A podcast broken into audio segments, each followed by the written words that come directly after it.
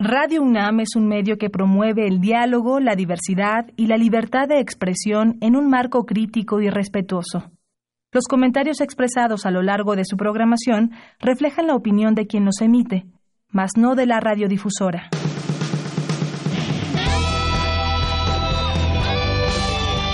Prisma RU. Relatamos al mundo.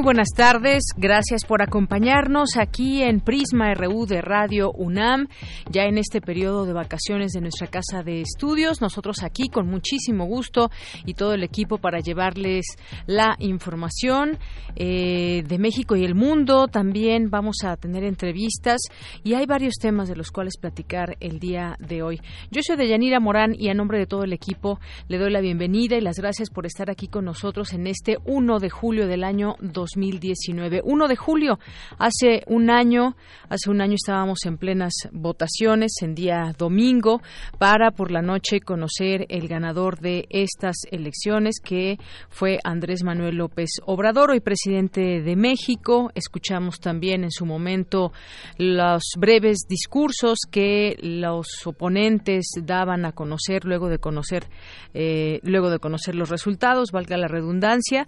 Y bueno, pues eh, qué ha pasado durante este año que ganó y en siete meses ya de gobierno.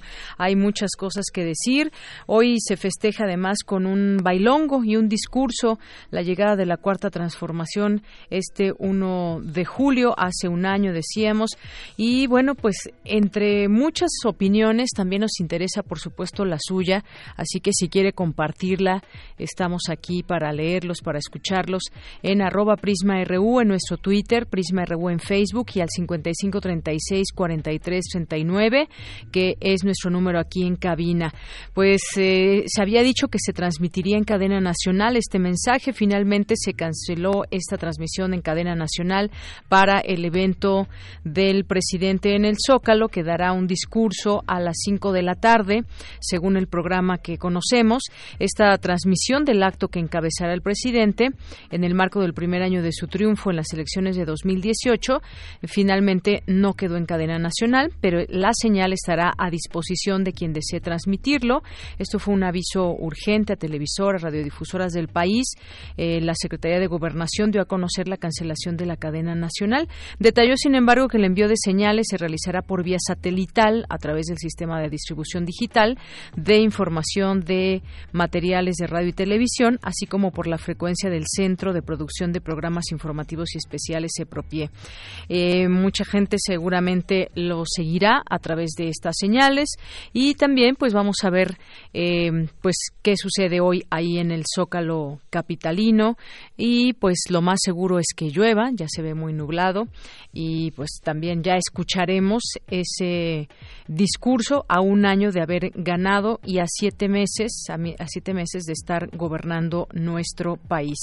Eh, hay un año de su triunfo histórico histórico eh, López Obrador camina entre claroscuros, pero aún con un bono de confianza, dicen distintos analistas, y hay distintas opiniones al respecto. Esta nota que le comparto un poco de ella que se publica hoy en sinembargo.mx, este portal de Internet. En este momento político, especialistas le reconocen aciertos, pero también reveses entre los tinos.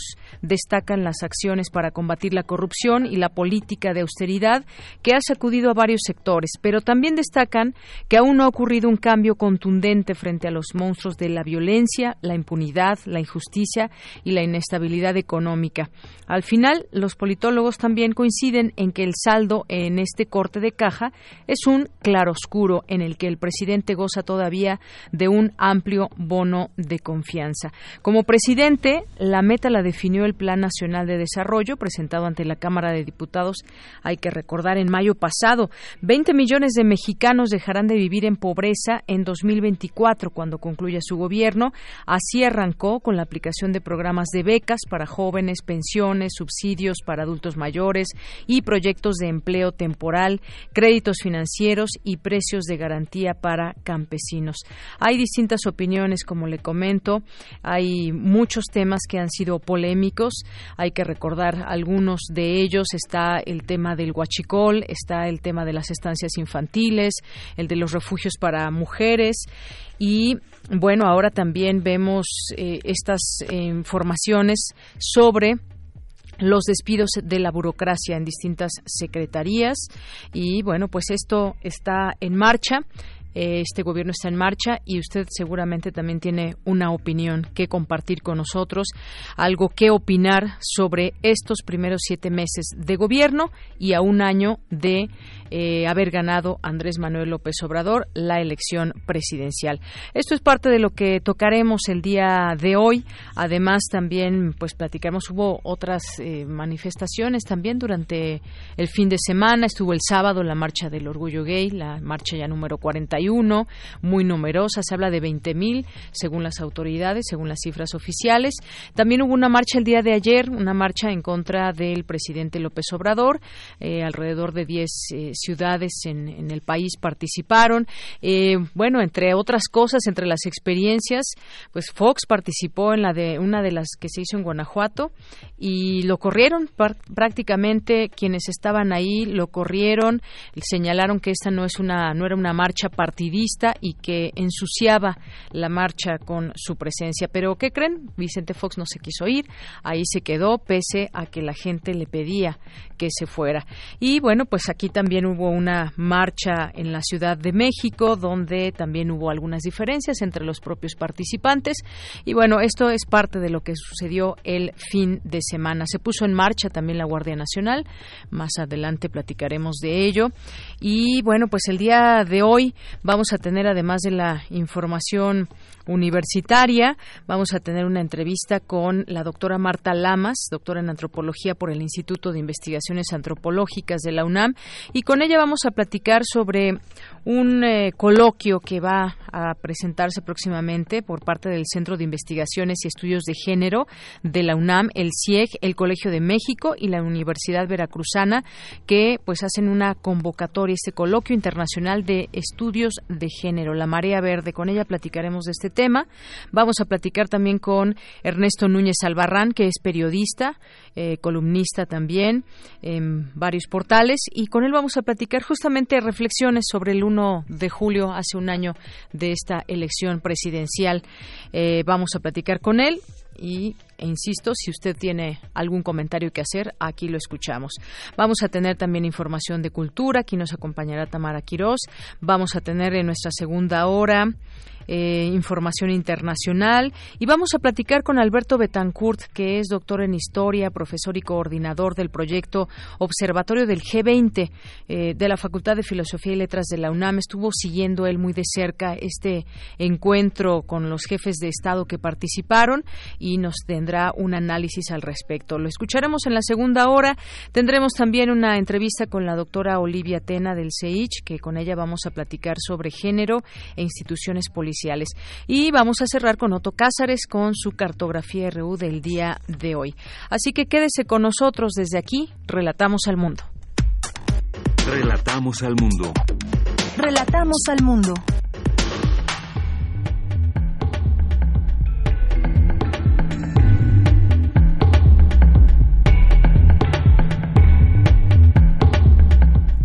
Continuamos una de la tarde con 12 minutos en los temas universitarios.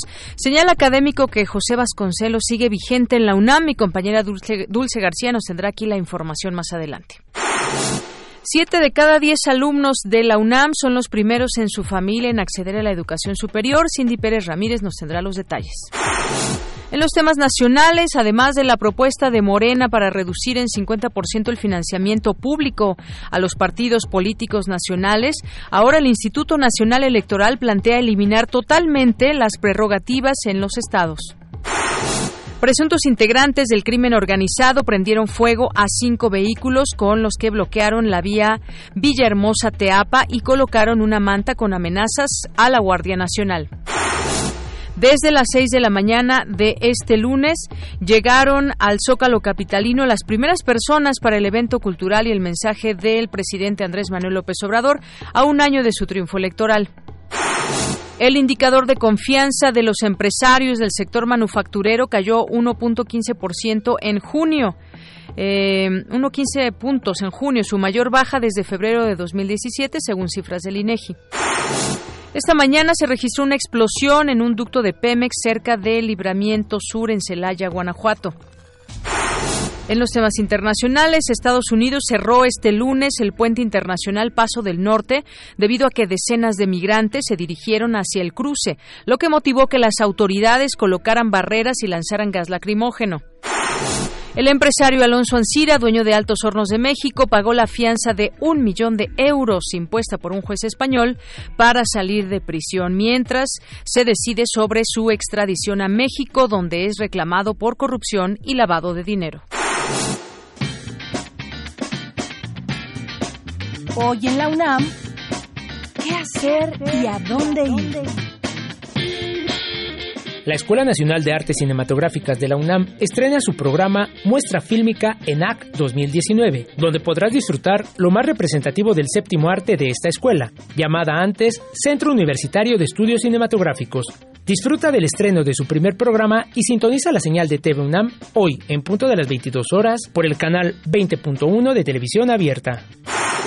No te puedes perder una emisión más de Íconos del Jazz, producción con lo más representativo de este género musical. Hoy trae para ti la vida y obra de Dave Brubeck, uno de los máximos representantes del cool jazz que se caracterizaba por un estilo que oscilaba entre lo refinado y lo exuberante. Sintoniza hoy la señal de TV UNAM por el canal 20.1 de televisión abierta en punto de las 19.15 horas.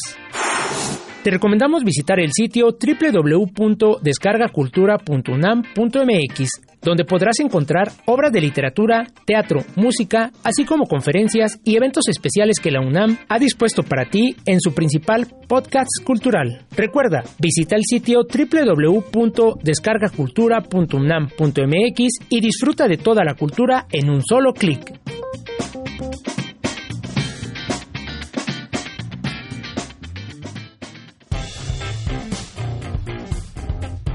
Campus RU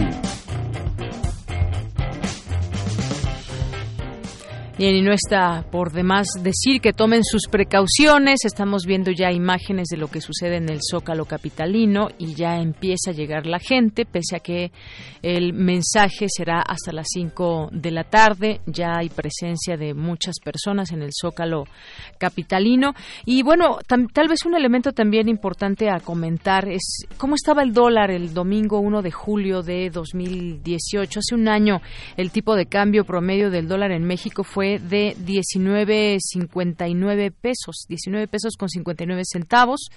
Y el dólar hoy, hoy después de un año, hoy 1 de julio de 2019, un precio a la venta de hasta 19.62, es decir, un aumento de dos, tres centavos en bancos durante un año. En tanto, el tipo de cambio interbancario se, se ubica en 19.13 pesos por dólar, con una ganancia de 0.49% a eh, o 9.4 centavos. Bueno, pues ahí está el comparativo de cómo estaba el dólar hace un año eh, y cómo está hoy. 19.59 en 2018.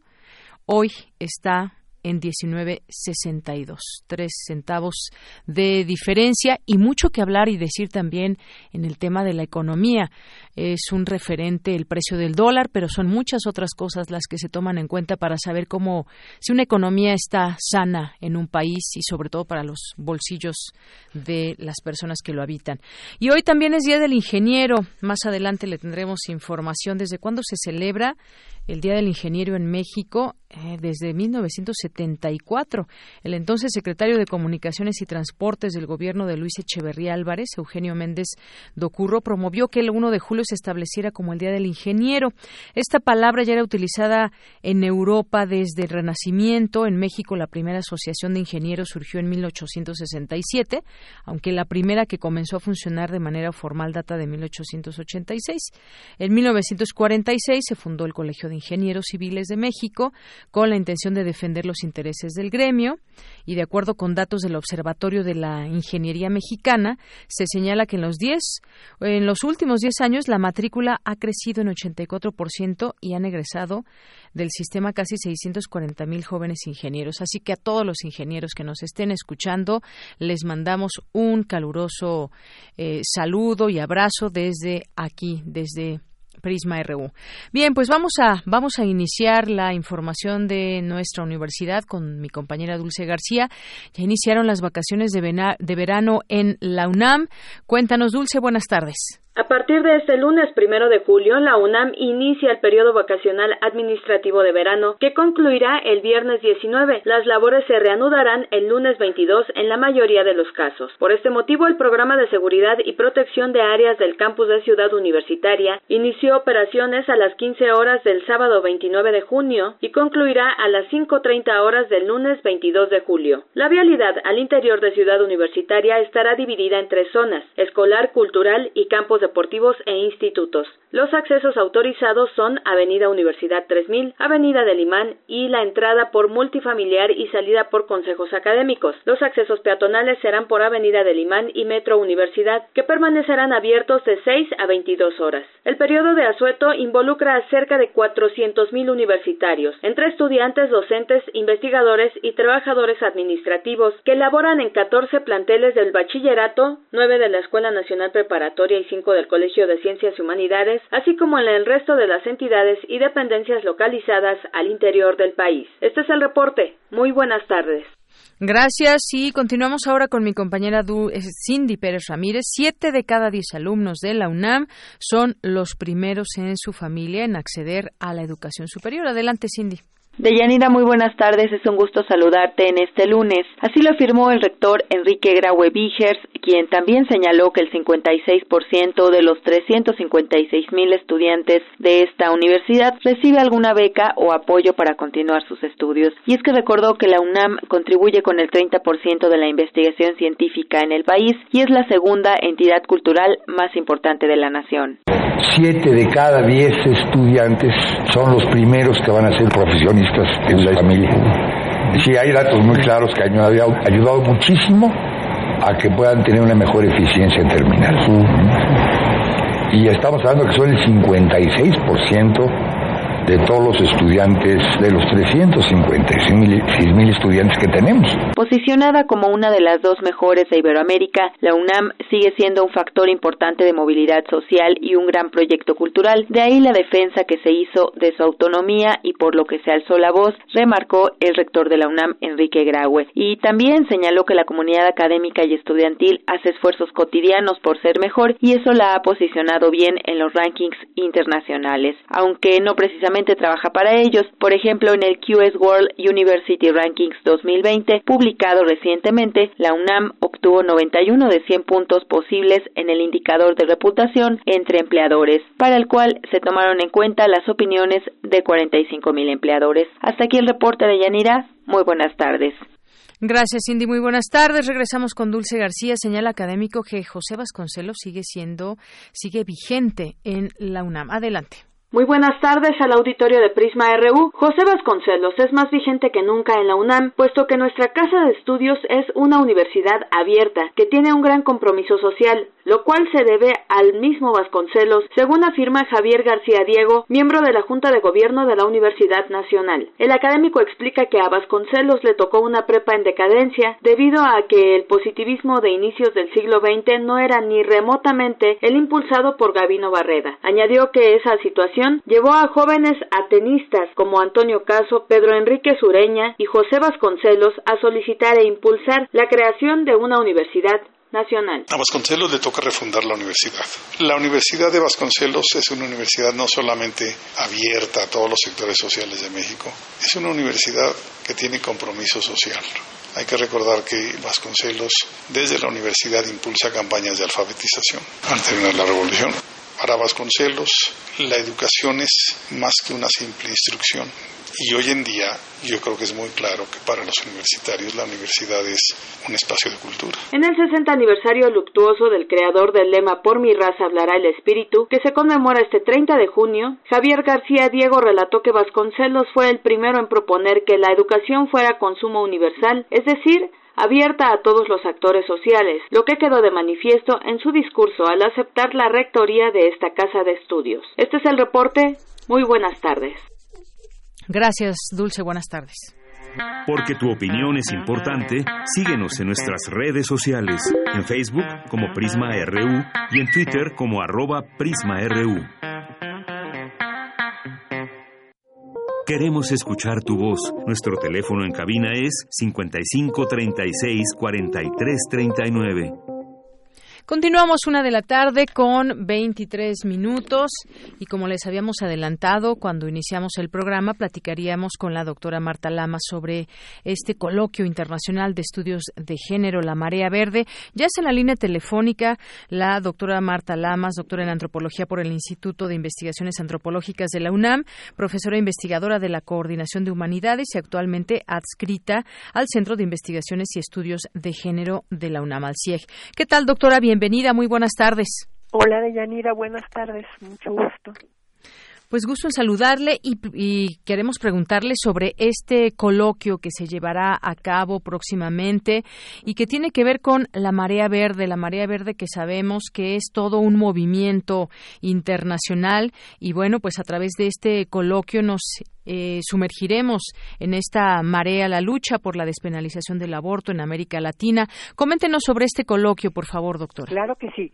Va a ser el 30, miércoles 30 y jueves 31 de octubre. Todavía faltan unos meses, pero vale la pena ir apartando la fecha porque va a haber unas mesas muy interesantes. Van a venir, queremos tener un, lo que se llama un diálogo magistral entre representantes de los dos países latinoamericanos que tienen despenalizado el aborto. Uno es Cuba, que lo tiene hace muchísimo tiempo, y el otro más reciente es Uruguay. Entonces viene una doctora cubana y viene una senadora de, de Uruguay.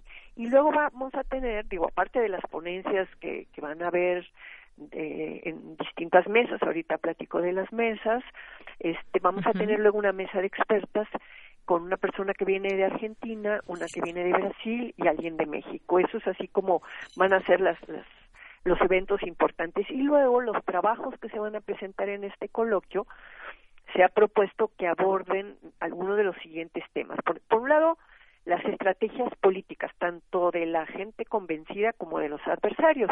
El coloquio se va a llamar La Marea Verde, la lucha por la despenalización del aborto en América Latina. Entonces es las estrategias que se están dando en América Latina a favor de la despenalización o en contra.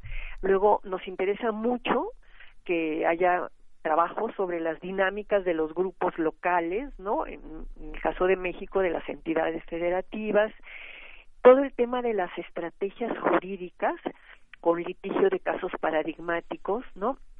También vamos a hacer una mesa sobre un análisis de los discursos de los aliados y de los adversarios y bueno, obviamente el impacto de la marea verde en las y los jóvenes. Lo que hemos visto en las últimas marchas es que es un tema de jóvenes, jovencitos, pues, ¿no? Adolescentes, adolescentes, este, y, muy, muy jóvenes. Y luego también vamos a ver cuál ha sido el tratamiento mediático que han hecho los medios de comunicación sobre este fenómeno de la marea verde y pensamos cerrar con lo que es el trabajo en las redes regionales de América Latina y también internacionales a favor de la despenalización. Así es. Y bueno, todo esto pues siempre requiere un análisis, un debate de todo lo que se ha hecho hasta el día de hoy. Usted ponía dos ejemplos, Cuba y Uruguay, que han dicho sí al aborto y han, pues, eh, sobre todo el caso de Uruguay, porque Cuba tiene mucho más tiempo, se ha dado este gran debate, como se dio también, por ejemplo, en Argentina, que finalmente no se logró, pero ha, habido, fue muy importante esa apertura para discutir y debatir estos temas. Quizás, ¿cómo, ¿cómo ve en México esta posibilidad de discutir y debatir de una manera muy seria este tema? Pues yo, yo espero que justamente se dé una manera seria de discutir desde que fue la despenalización aquí en la Ciudad de México en el 2007, que ya han pasado una docena de años, ¿no? No ha habido muchos debates públicos, porque primero México es muy centralista y lo que pasa en la Ciudad de México como que se chupa las, las pequeñas cosas que ocurren en otras partes del país.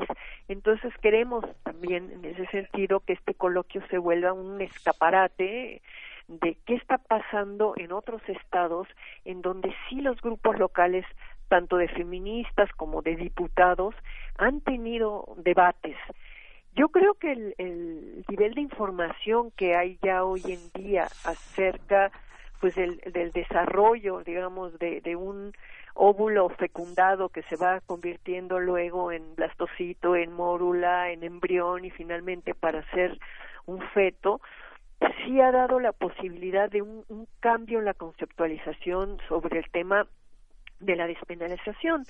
De hecho, el cambio que hubo muy importante cuando se despenalizó aquí en la Ciudad de México fue dejar de pensar en las causas por las cuales se permite el aborto, que es como está reglamentado en las demás entidades federativas, ¿no? Eh, si es por producto de una violación el embarazo, entonces esa es una causa, si es por salvar la vida de la mujer es otra causa, ¿sí?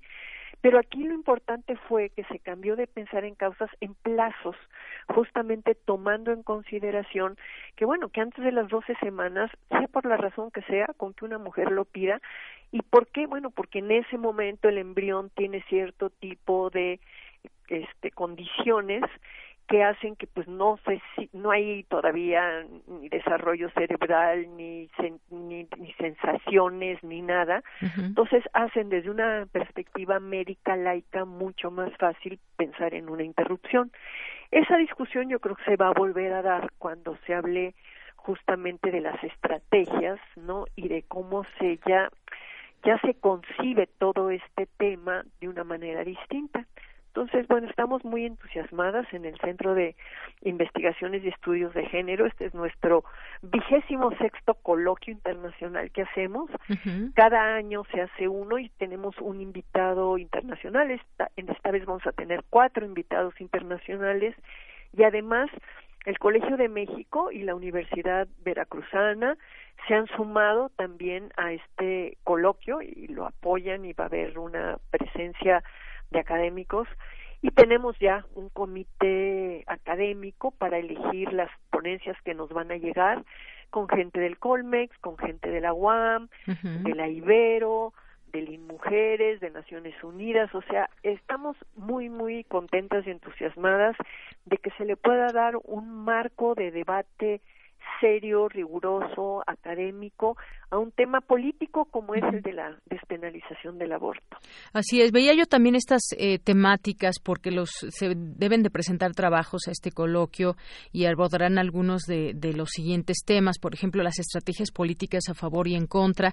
Todo eso me hace pensar también lo que usted decía, hay mucha información, pero también hay mucha desinformación y hay posturas políticas y hay posturas religiosas, por ejemplo. Este debate debe ser en grande, debe ser un debate, como decíamos, muy serio para conocer las distintas posturas y más allá de todo de respetar esas posturas, pues también debe haber un respeto a las decisiones. Yo me iría por ahí, doctora.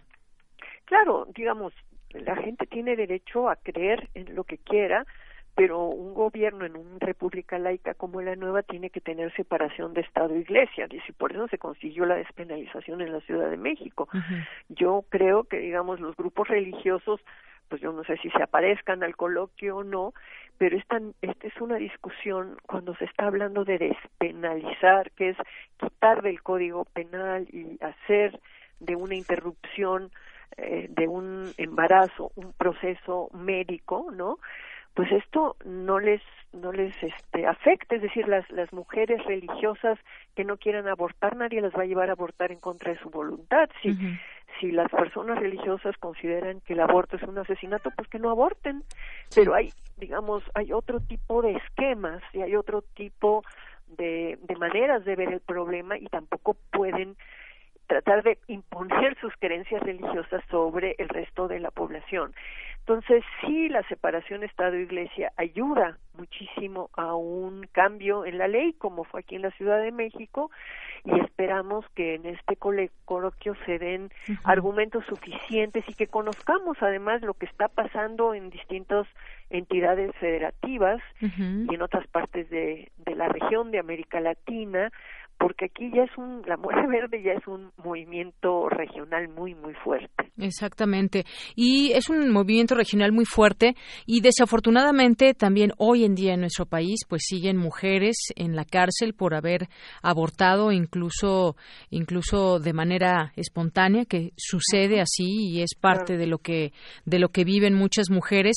Para terminar con todo eso, porque hay algunas legislaciones específicas en estados donde se penaliza aún y bueno, pues estas personas, estas mujeres sobre todo, pues se han quedado en la indefensión, aunque hay esta posibilidad y esta incidencia también de muchos grupos de mujeres, muchos grupos feministas que están ahí apoyando en todo momento.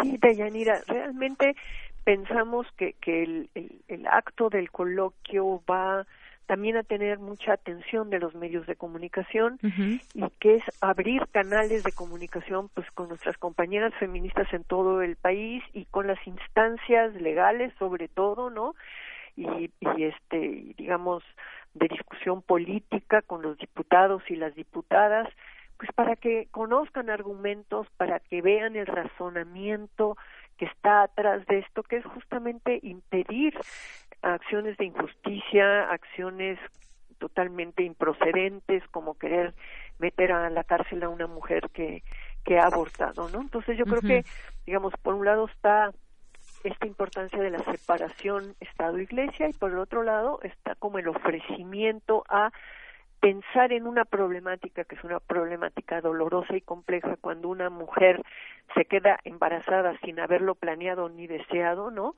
Y las soluciones que hay.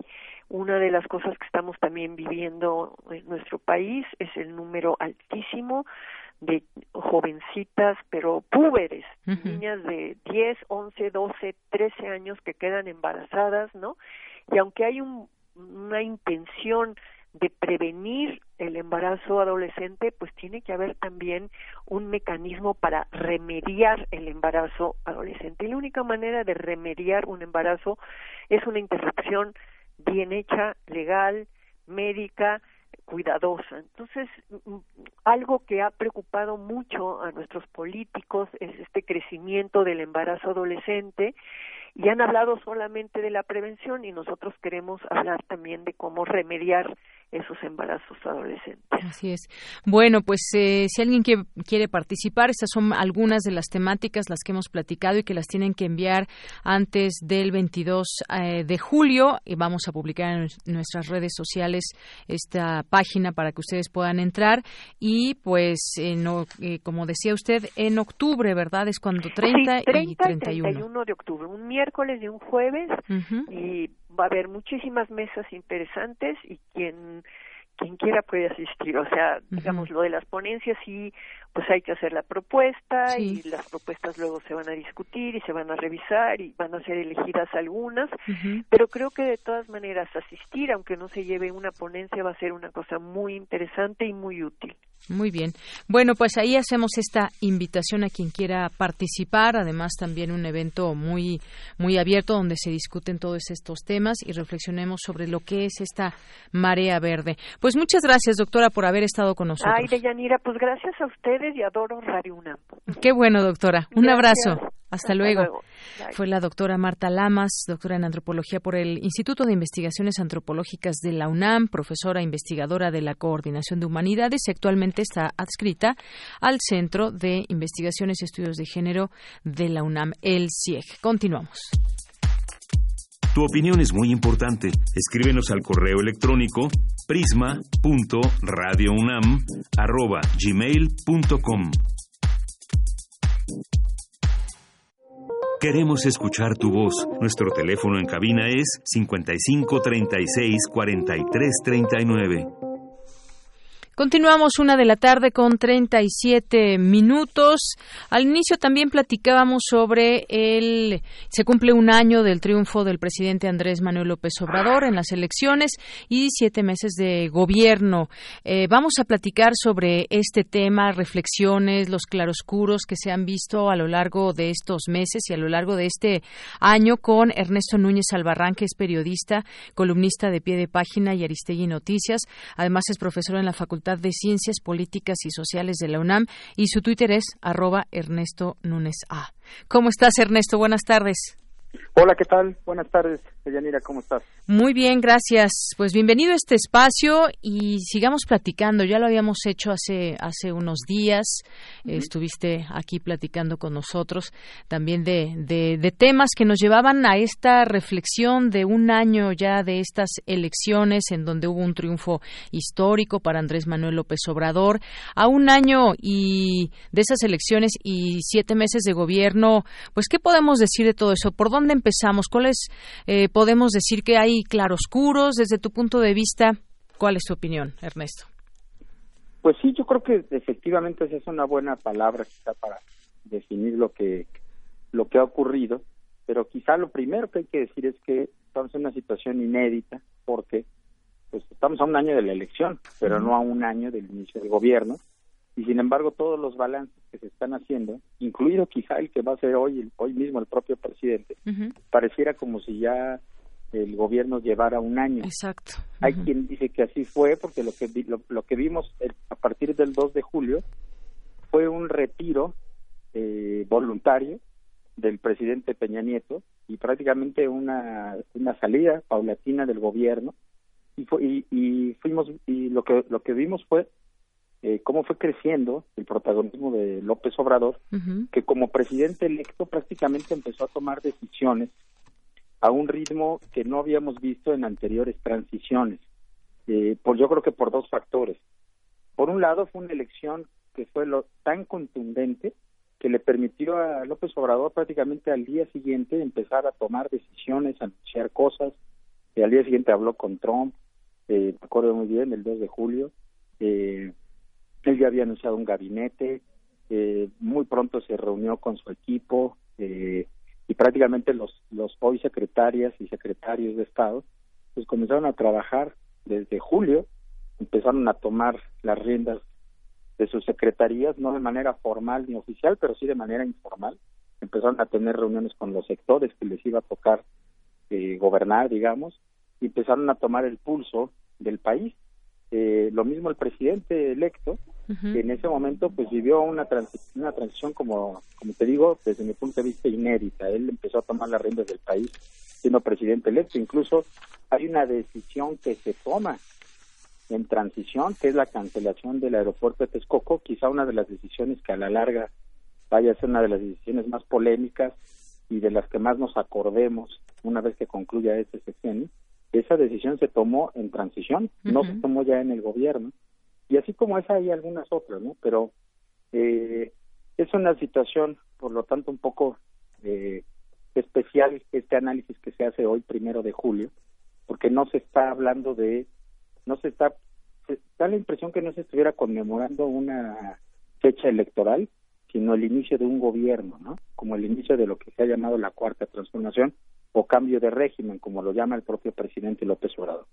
Pero digamos que sea un año o sean seis meses o siete meses, lo que sí es que pues se está tomando el día para hacer un balance.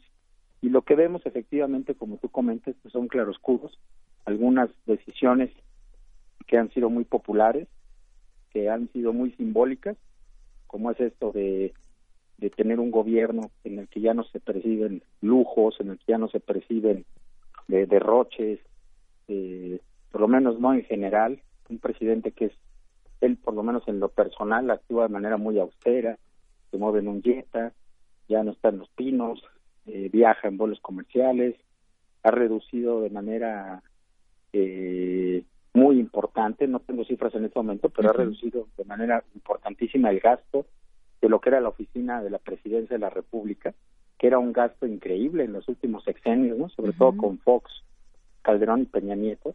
Era un gasto exorbitante lo que se hacía ahí. Hoy ya se ha reducido ese gasto muchísimo.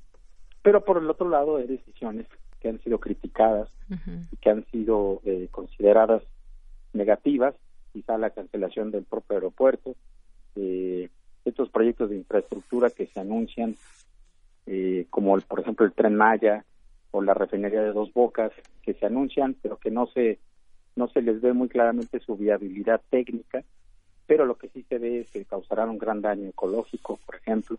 Eh, en fin, si nos revisáramos una a una, encontraríamos que muchas de estas decisiones son polémicas, en otras creo que hay una mayor unanimidad de la sociedad a favor de esas decisiones, pero en todo caso sí estamos ya en un momento en el que todavía ni siquiera se, cumple un año, haciendo un balance, en algunos casos creo que de manera incluso ya prácticamente criticando o descalificando lo que se está haciendo. Eh, creo que yo que todavía falta tiempo, eh, habría que esperar un poco para tener un juicio, digamos, muy tajante, ya sea a favor o en contra de lo que ha sido el, el gobierno de López Obrador. Así es, Ernesto. Eh, algo muy importante lo mencionabas, este, este tema del aeropuerto, por supuesto. Sabemos que todavía tiene, eh, pues goza de amplio apoyo. Eh, hay distintos temas que han sido muy polémicos, efectivamente.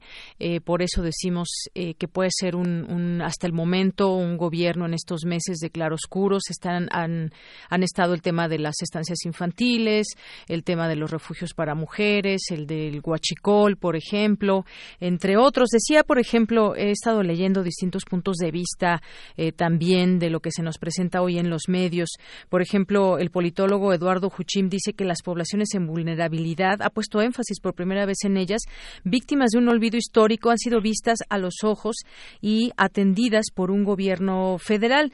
Quizás esto pues también nos lleva a muchas reflexiones, al mismo tiempo que la austeridad republicana, este término que se ha repetido hasta el día de hoy a lo largo de estos meses de gobierno y que le ha permitido ordenar recortes en distintas áreas, recursos humanos, financieros, eh, en distintos rubros que pues no sabemos todavía, como bien decías, falta tiempo para ver si son los mejores o no, pero de entrada pues hay reclamos y hay, hay también eh, pues situaciones adversas para los trabajadores que hoy se quedaron sin empleo? Mira, de lo que no hay duda, creo, desde Mira, es que ha hecho, ha hecho muchas cosas. O sí ha cumplido una cosa que él dijo, que él iba a tratar de hacer 10 años en 6, ¿no? Incluso en una entrevista que se publica hoy en la jornada, él insiste en que él tiene prisa, porque él quisiera en un año dejar muy, muy sentado las bases de lo que él llama cambio de régimen.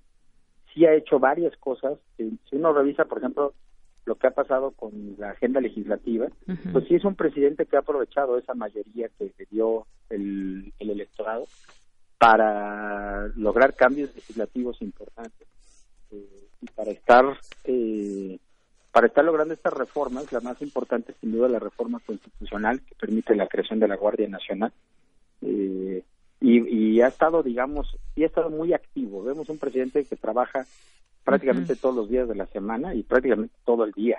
¿no? Para eso yo creo que sí, también es algo que quizá habrá que reconocer, ¿no? no habíamos visto a un presidente trabajar a ese ritmo eh, desde hace mucho tiempo. Pero cada una de las decisiones en sí tiene sus, sus propios claroscuros, digamos, ¿no? Por ejemplo, mencionas dos cosas, ¿no? El, tema de la atención a los grupos vulnerables. Pues sí, eh, eh, se están destinando recursos a atender a grupos que yo yo difiero un poco de que nunca se les haya atendido porque la verdad es que llevamos por lo menos desde que se creó el programa nacional de solidaridad pues llevamos destinados miles y millones de pesos en atender eh, a los pobres. Ahora que esas políticas clientelares hayan servido o no pues esa es otra cosa pero de que se ha destinado recursos de atención gubernamental se ha atendido muchísimo. Quizá el reto de este gobierno no sea atenderlas o no atenderlas, sino que ahora sí haya resultados efectivos, pues no para no para seguirle dando recursos y crear clientelas políticas, sino para sacar efectivamente a esa gente de la pobreza, que es a lo que deberíamos de aspirar, creo yo. Y no estoy tan seguro de que lo que se está haciendo sea distinto a lo que se hizo. Por eso digo, habrá que esperar tiempo, habrá que ver a mediados de sexenio y al final de sexenio si eso que están haciendo con los hoy llamados programas de bienestar eso sí va a sacar o no a la gente de la pobreza.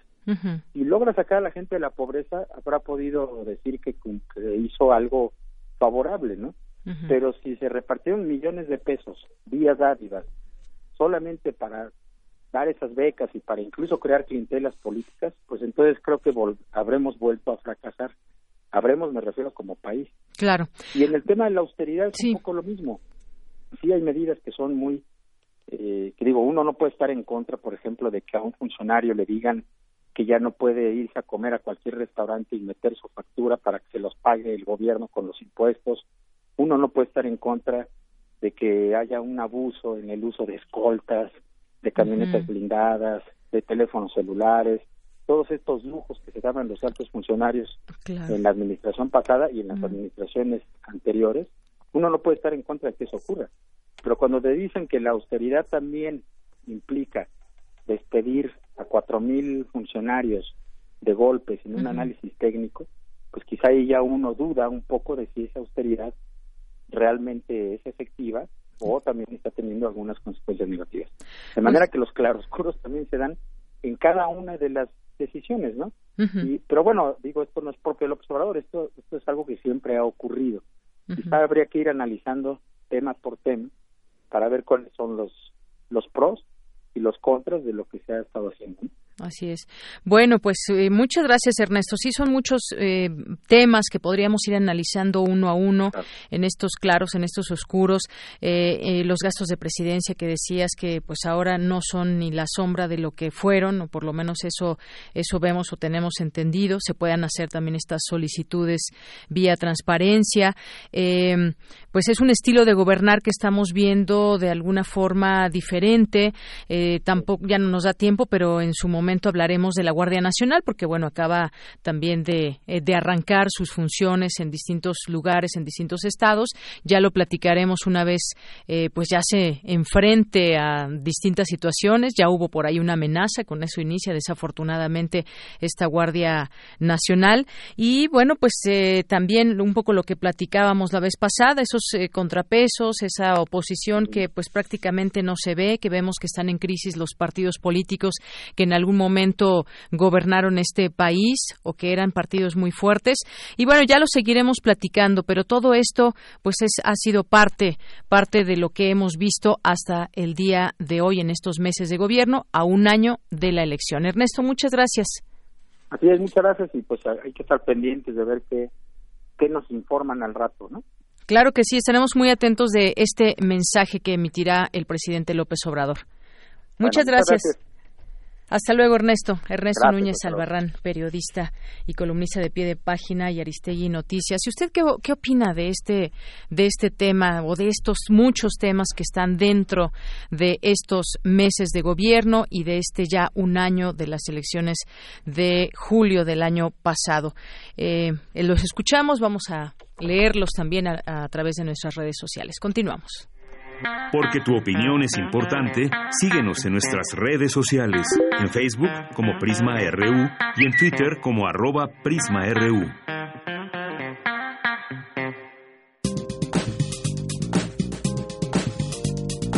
Cultura RU.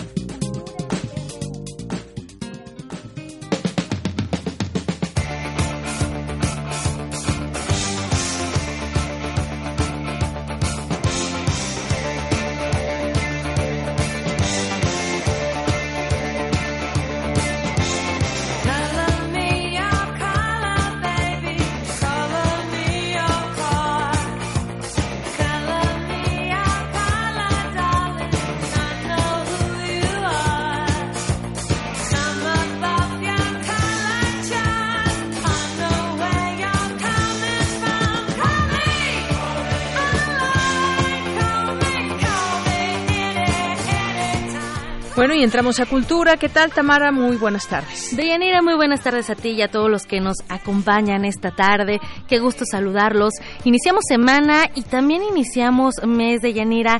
Eh, gracias a todos aquellos que nos acompañan en este primer día de julio. Escuchamos Call Me a cargo de la banda neoyorquina Blondie, porque recordamos que el 1 de julio de 1945 nació la cantante de esta banda, Deborah Harry, quien tras la disolución del grupo grabó en solitario en algún momento. Sin embargo, a finales de los años 90 participó en el renacimiento de Blondie y ahí sigue actualmente. Debbie Harry también es y reconocida por su trabajo como compositora, como multiinstrumentalista, como filántropa y también como actriz.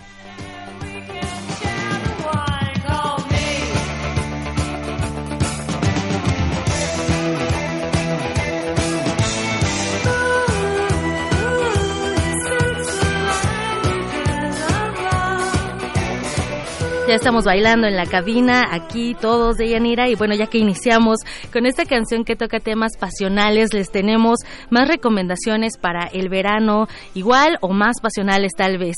Al iniciar el programa, bueno, Daniel Olivares ya nos compartió lo que podemos hacer hoy en la UNAM. Al iniciar nuestra segunda hora, nos tendrá más información de cómo explotar la oferta cultural y académica de la máxima casa de estudios. Mientras tanto, en esta sección tenemos tres recomendaciones escénicas.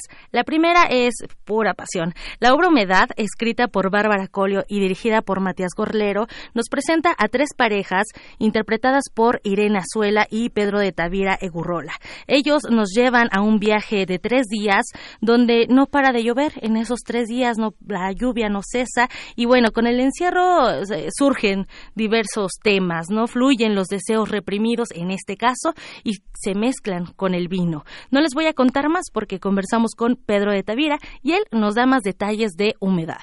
Humedad, a grandes rasgos, eh, habla sobre la vida en pareja, lo que implica ser la vida en pareja y, lo retrata a través de tres parejas independientes entre sí, que lo que tienen en común es que llegan a un lugar muy extraño en el extranjero, un pequeño pueblo donde no para llover, donde todo es húmedo, donde el ambiente religioso raya en el fanatismo y por las cuestiones climatológicas, salir del cuarto de hotel implica mojarse, implica estar incómodo, entonces prefieren no salir, prefieren quedarse en el cuarto encerrados y eso detona que a que saquen lo que traen dentro respecto a sí mismos y respecto a su pareja. La pareja principal, por decirlo de algún modo, que es la que lleva la línea dramática, es una pareja que llegó ahí por una cuestión de trabajo, porque eh, el hombre de esa pareja está reconstruyendo un puente milenario, hizo un santo y, que es todo un caos restaurarlo porque la gente no quiere que se toque, porque es un puente del santo, y entonces llevan años varados ahí. La segunda pareja llega ahí por cuestiones climatológicas, porque hicieron escala y llovió tanto y la pista se cerró, entonces no pueden salir, están varados en escala, perdieron sus maletas. En este ir y venir de, las parejas que vamos viendo como lo plantea la, obra, eh, descubrimos que la mujer de la primera pareja decidió comprar una lavadora harta de la humedad, de tener su ropa húmeda, mojada, fría, y esta lavadora que parece como una cosa bastante tonta, se convierte en un personaje muy importante en la obra porque será quien vincule a estas dos primeras parejas entre sí y los haga llegar a fantasear y llegar al, extremo de mezclarse entre ellos mismos para reencontrarse, para secarse pues, de la humedad toma otro, otro color, otro, otra dimensión, nada, nada más es la humedad del agua fría, sino también es la humedad que corrompe, que agrieta y también la humedad sexual, ¿no? Esa fue la voz de Pedro de Tavira y bueno, en resumen podríamos decir que el amor, el tema del amor nunca pierde vigencia, es un sentimiento que solo se va transformando y en esta obra las tres parejas son un reflejo de las etapas de la relación amorosa. Ellos nos muestran cómo se va modificando la intensidad del amor y cómo también la interacción se va replanteando cuando decides compartir tiempo y espacio. Eh, por algún, algún largo lapso. Humedad estará en escena hasta el 7 de julio, de jueves a domingo, jueves y viernes a las 8.30 de la noche, sábados a las 6 y 8.30 y el domingo a las 6 de la tarde. Para más información pueden consultar la página de internet www.elenico.gov.mx. Este recinto se ubica en la Avenida Revolución número 1500. Y bueno, otra de las imperdibles, de las obras imperdibles es Forcados. Esta obra es más apegada al teatro inmersivo porque bueno, resulta que tres historias inician a bordo de tres camionetas. Estas historias se conectan en un destino desolado donde los espectadores que han llegado ahí a través de rutas inesperadas conocerán de manera íntima las bajas pasiones del ser humano. Dentro del reparto de estas tres historias escritas por dramaturgos mexicanos está la actriz Rosa María Bianchi, con quien platicamos y esto nos dijo acerca de Forcados. Escuchemos. En Forcado abordamos el tema de la vida y la muerte. Ese es como el tema principal y de una circunstancia en particular, de pronto reconocer los valores y lo, lo bueno que tiene la vida ante la posibilidad de la muerte. En el instante de, digamos, ver la muerte cerca de ti, tú puedes darte cuenta de lo que realmente vale la vida. Es una experiencia escénica de teatro en movimiento porque todas las tres obras suceden en tres camionetas que se van moviendo desde un punto de salida hacia otros puntos de la ciudad y con algunas paradas en otros puntos, pero digamos que la mayor parte del tiempo, por lo menos en mi caso, sucede arriba de la camioneta mientras va transcurriendo la historia. Como nos dijo la actriz Rosa María Bianchi, pues en esta obra el público no solo será un espectador, más bien será un cómplice que estará integrado a la historia. Así que si quieren ser parte de la experiencia, les cuento que Forcado se presenta jueves, viernes y sábado a las 8 de la noche y los domingos a las 7. La cita es en el Centro Cultural del Bosque, ubicado en Reforma y Campo Marte, sin número.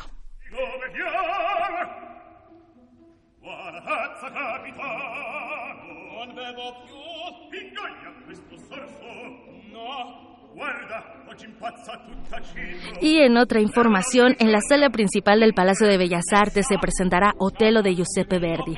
La Secretaría de Cultura, a través del Instituto Nacional de Bellas Artes y Literatura, presentará esta obra en cuatro actos del compositor italiano con libreto de Arrigo Boito, basada en la obra de William Shakespeare. Otelo es el cuarto título que presenta la Compañía Nacional de Ópera en su temporada número dos, en, en su temporada de este año 2019. Alonso Escalante, director artístico de la Ópera de Bellas Artes, nos cuenta más. En esta obra estaremos presentando un elenco internacional en donde el eh, rol protagonístico, el de Otello, estará encarnado por el eh, tenor italiano Lorenzo De Caro. En este personaje conocido por sus celos, Otello es el paradigma de los celos, del hombre celoso, un hombre que además es, o, justamente por esta razón también se explica porque el hecho de ser un hombre muy básico, es un, es un general moro, eh, gobernador de Chipre y al mando del gobierno de Venecia. Su alférez, Iago, quien es su antagonista también, un hombre oscuro, un, personaje que intriga para crear todo este nudo dramático, estará encarnado por Giuseppe Altomare. En un extremo y otro se encuentran estos dos personajes y en medio está Desdémona, quien estará a cargo de la soprano nacida en Cuba, Elizabeth Caballero. Por su parte, un personaje que encarna la pureza, que encarga el amor objetivo, es un personaje que está más allá de esta lucha encarnizada que tienen protagonista y el antagonista y de la cual ella, acaba siendo víctima también. Con ellos tres estarán actuando además otros solistas mexicanos, actúan por supuesto también el coro del Teatro de Bellas Artes, la orquesta del Teatro de Bellas Artes, todos ellos bajo la dirección concertadora del maestro Gabriel Jaime y la dirección de escena de Luis Miguel Lombana. Participa también el coro infantil, es una ópera que tiene en una escena muy interesante, una, una de las escenas principales de la ópera, que es la recepción del pueblo chipriota, con ellos a todos estos eh, personajes que llegan a visitar a Otelo y Desdémona. Tenemos al grupo Coral Ágape, un coro infantil formado por 30 niños que se suman a todo este conjunto sonoro formado por el coro de adultos, por los solistas y la orquesta. En total tendremos en el escenario un poquito más de 180 artistas que pues estarán dando vida a este drama eh, que es una obra maestra sin duda tanto en la obra teatral como en la ópera de todos los tiempos. Ya escucharon a Alonso Escalante, más de 180 artistas en el escenario en esta sala principal del Palacio de Bellas Artes que es preciosa y bueno, Otelo tendrá cuatro funciones, 4, 7, 9 y 11 de julio a las 8 de la noche los martes y jueves y a las 5 de la tarde el domingo. Yo me despido por hoy. Les deseo que tengan una excelente tarde. Y bueno, hasta aquí la información de esta sección. Deyanira, adelante. Muchísimas gracias, Tamara. Vamos a hacer un corte. Regresamos a la segunda hora de Prisma RU. Continuamos. Prisma RU. Relatamos al mundo.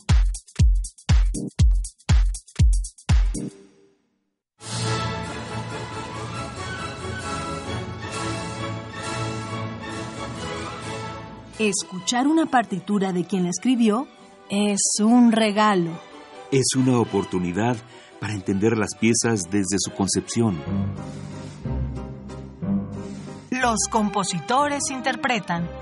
Un programa de Juan Elguera para contactar con los creadores de la música clásica Acércate a su ejecución, melodías, biografía y contexto todos los domingos a las cinco y media de la tarde. Por el 96.1 de FM.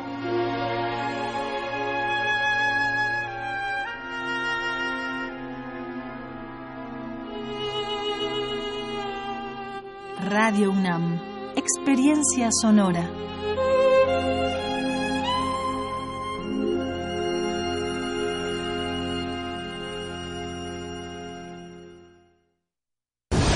Habla Claudia Ruiz Macié. La renovación del PRI va en serio y es de fondo. Tú como militante puedes tomar las decisiones más importantes. Si quieres participar en la elección de dirigencias o ser consejero político, tienes que estar inscrito en el padrón. Visita tu comité estatal o municipal, verifica tus datos y actualízate. En esta renovación te necesitamos. Soy Claudia Ruiz Macié y yo me apunto con el PRI. Mensaje dirigido a militantes del PRI.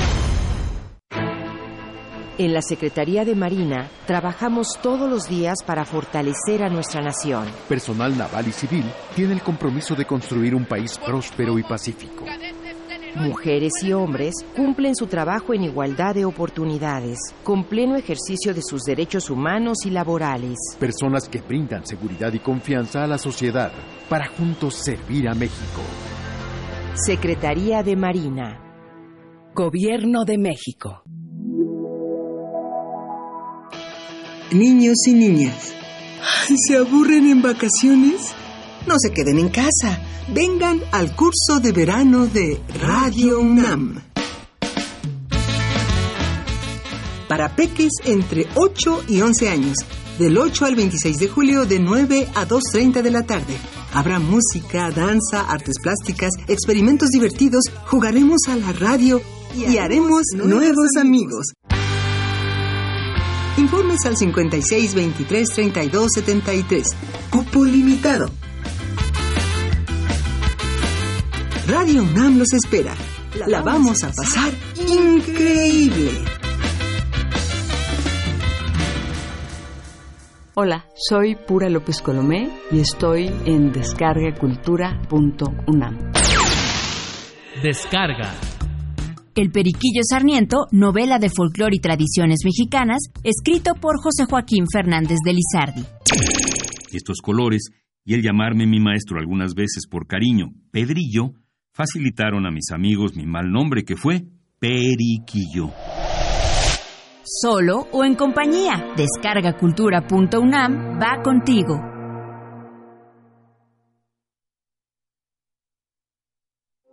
Queremos escuchar tu voz. Nuestro teléfono en cabina es 55 36 43 39.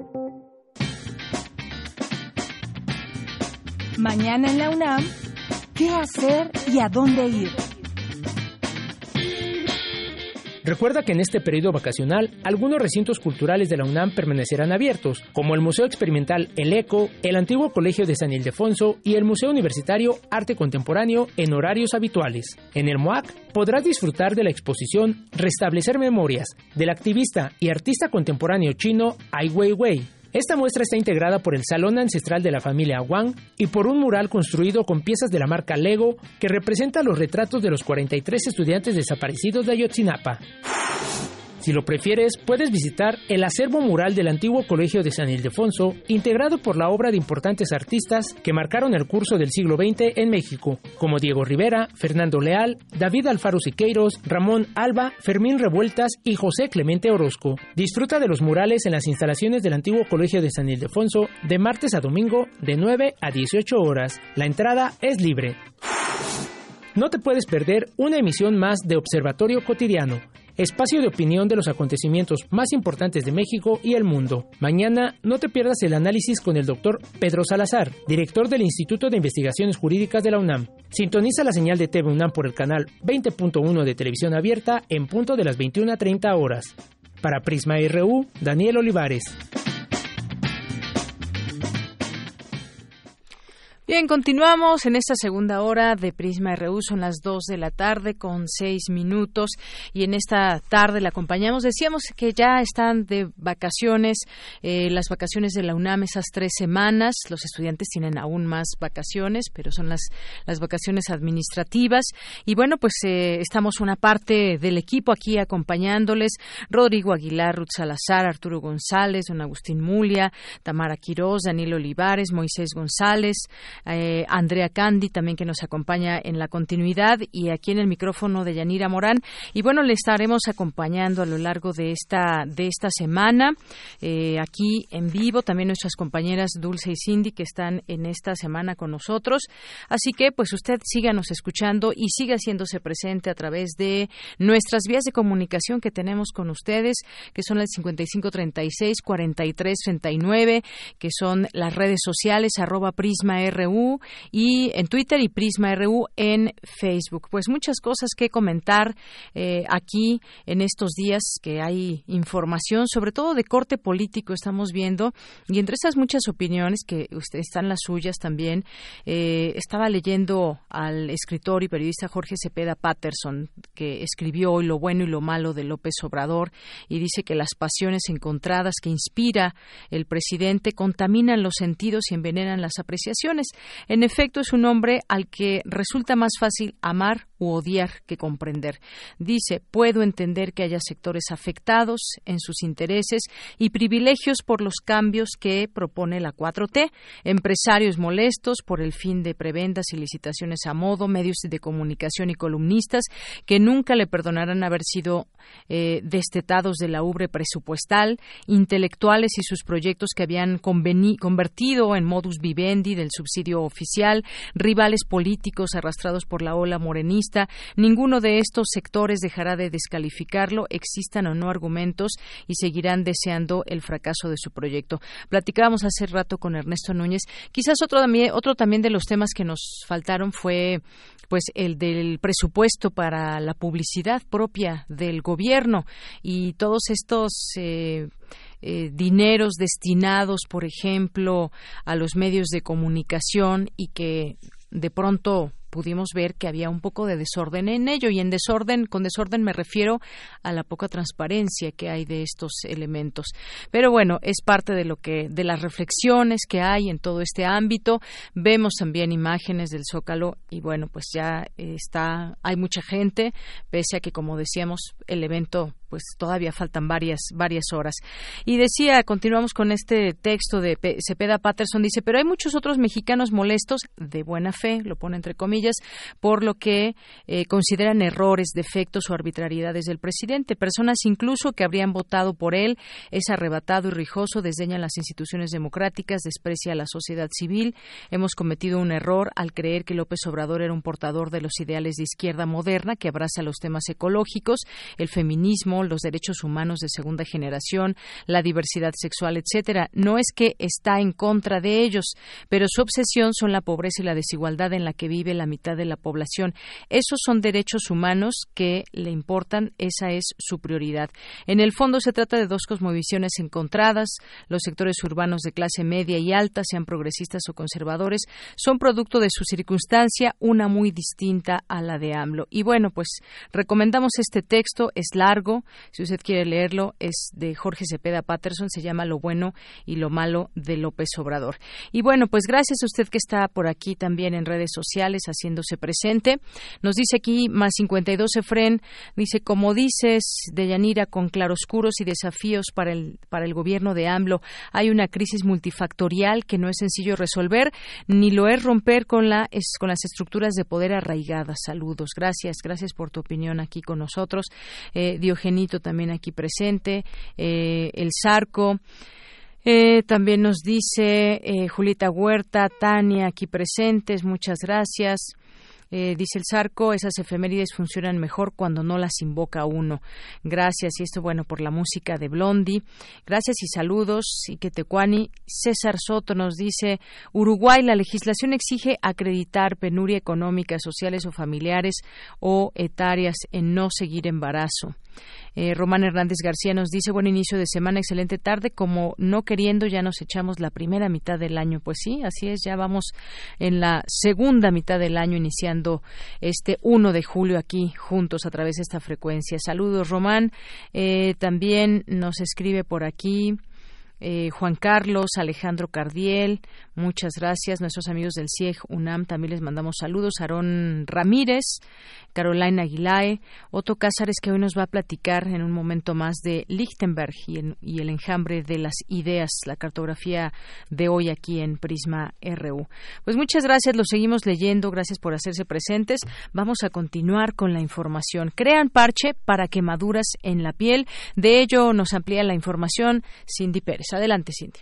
Deyanira, es un gusto saludarte. Muy buenas tardes. En México, cada año, alrededor de 120 mil personas, que equivale al cupo del Estadio Azteca, sufren heridas en la piel por agua caliente, electricidad, sustancias químicas o fricción. Más del 60% son niños de 4 a 5 años de edad que tienen incidentes en casa, específicamente en la cocina, eh, por agua hirviendo o también durante las vacaciones. Ante este panorama, se creó un parche hecho a base de productos naturales, libera fármacos, reduce el tiempo de cicatrización y mejora la calidad de la piel nueva. Además, su consistencia transparente permite monitorear la lesión de manera no invasiva. Gerardo Leiva Gómez, académico de la Facultad de Química de la UNAM, explicó que las lesiones en la piel requieren de periodos prolongados para sanar. Usualmente son difíciles de controlar con medicamentos debido a la severidad por la extensión dañada y por la profundidad de la quemadura, factores que pueden provocar la muerte de los accidentados. Escuchemos al investigador.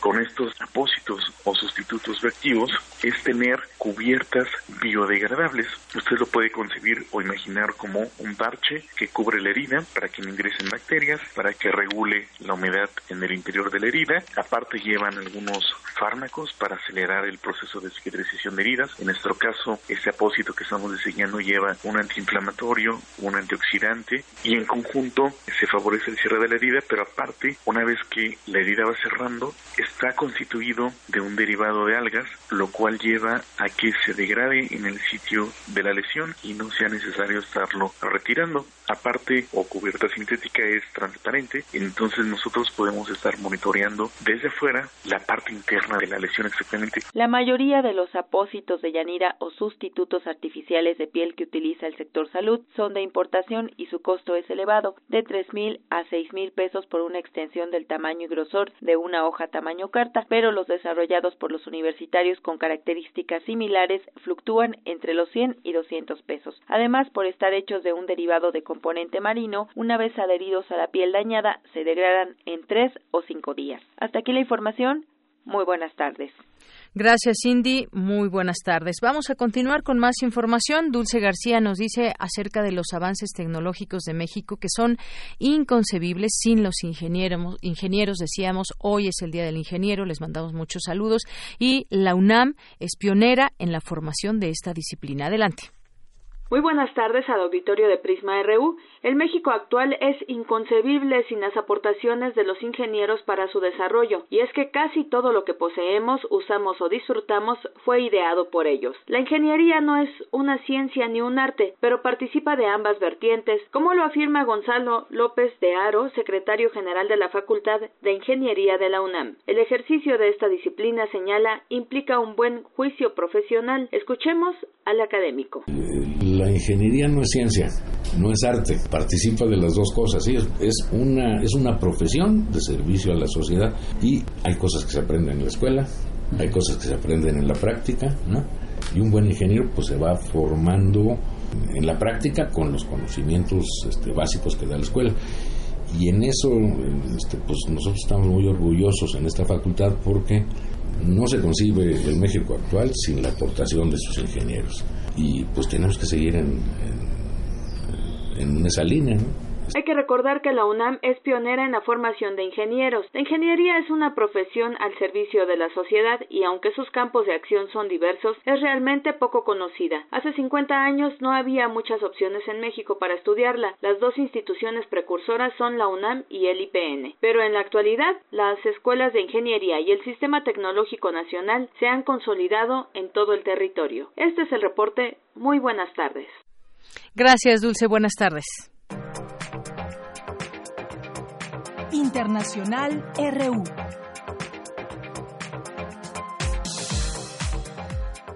El Organismo Internacional de Energía Atómica confirmó este lunes que Irán ha sobrepasado el límite de uranio enriquecido que el acuerdo nuclear de 2015 le permite almacenar, cumpliendo así su amenaza de omitir sus compromisos en respuesta a las sanciones de Estados Unidos. En este sentido, el presidente estadounidense Donald Trump ha sido muy crítico con ese acuerdo, impulsado por su antecesor Barack Obama. Asegura que lo único que Irán desea es enriquecerse. Irán quiere volver a ser una nación rica, una nación próspera. Llamémoslo, hagamos grande a Irán de nuevo. Eso tiene sentido, hacer que Irán sea grande de nuevo. Creo que está bien, pero nunca lo harán si piensan que en cinco o seis años van a tener un arma nuclear. Las protestas en Hong Kong escalan y ahora llegaron incluso a la invasión del Parlamento. Los manifestantes vandalizaron el interior con consignas en contra de la polémica ley de extradición a China que el gobierno local se vio obligado a suspender temporalmente. El presidente del Consejo Europeo, Donald Tusk, suspendió la cumbre especial de la Unión Europea hasta mañana martes. Los líderes comunitarios han tratado de alcanzar un acuerdo para elegir los cinco principales cargos comunitarios durante la noche, pero los intentos han sido en vano. El presidente Pedro Sánchez se dice decepcionado pero también una enorme frustración eh, por ver que hay una disparidad de criterios, una disparidad de intereses dentro del Consejo que hace muy difícil el acuerdo. Japón regresó a la práctica de cazar ballenas con fines comerciales después de 30 años de moratoria, rompiendo así un acuerdo con la Comisión Ballenera Internacional. Un informe de Naciones Unidas indica que el planeta sería inhabitable en 2050, pues la contaminación y el deshielo del Ártico causarían daños irreversibles. Asimismo, otro estudio de la Organización Mundial del Trabajo advierte que el cambio climático aumentará el estrés térmico, es decir, la carga de calor que se recibe y acumula en el cuerpo humano como consecuencia de las condiciones ambientales.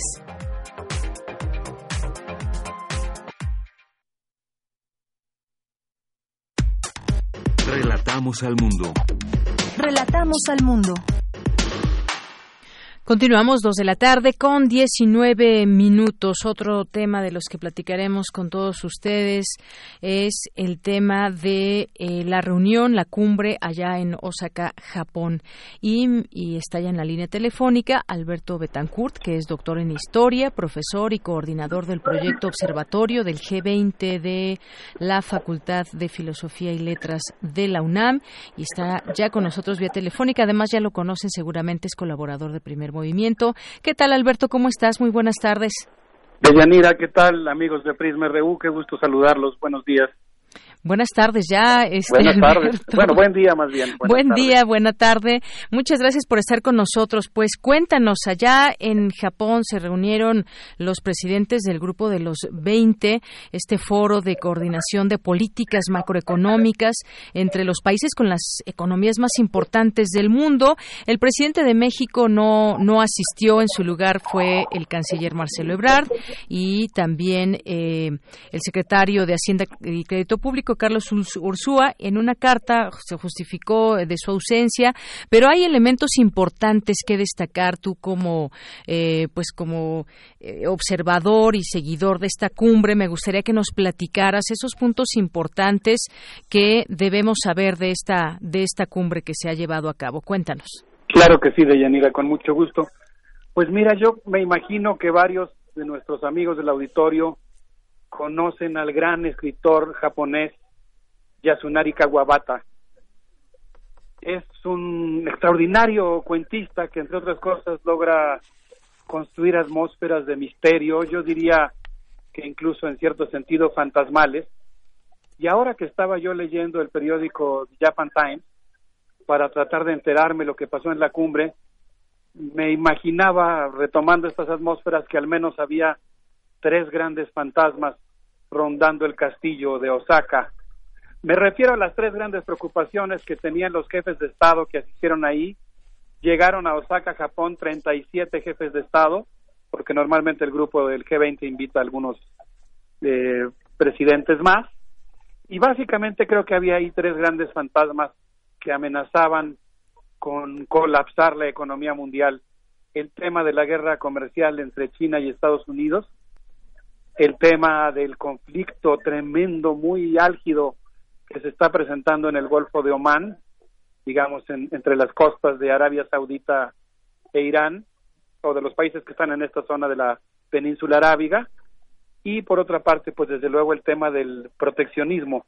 Era tan grande la preocupación que de hecho Vladimir Putin, presidente de Rusia, Narendra Modi, primer ministro de India, y Jean-Claude Juncker, el representante de la Unión Europea, eh, hicieron un llamado a Xi Jinping y a Donald Trump para que durante su reunión bilateral pudieran pues tratar de llegar a un acuerdo para impedir una catástrofe económica. Y creo que pues este es un primer rasgo que nosotros tendríamos que mencionar de la pasada cumbre realizada los días viernes y sábado en Osaka, Japón. En cierto sentido yo tengo la impresión de que el G20 como espacio de digamos negociación geopolítica está perdiendo cierto peso y se está volviendo más importante lo que podríamos llamar la reunión del G2 entre China y Estados Unidos. Así ocurrió en el encuentro pasado realizado en Buenos Aires y creo que hoy nuevamente volvió a ocurrir algo así. Me asomé por curiosidad al periódico Global Times, el periódico eh, impulsado por el gobierno chino para, pues digamos, difundir su posición respecto a temas de política exterior.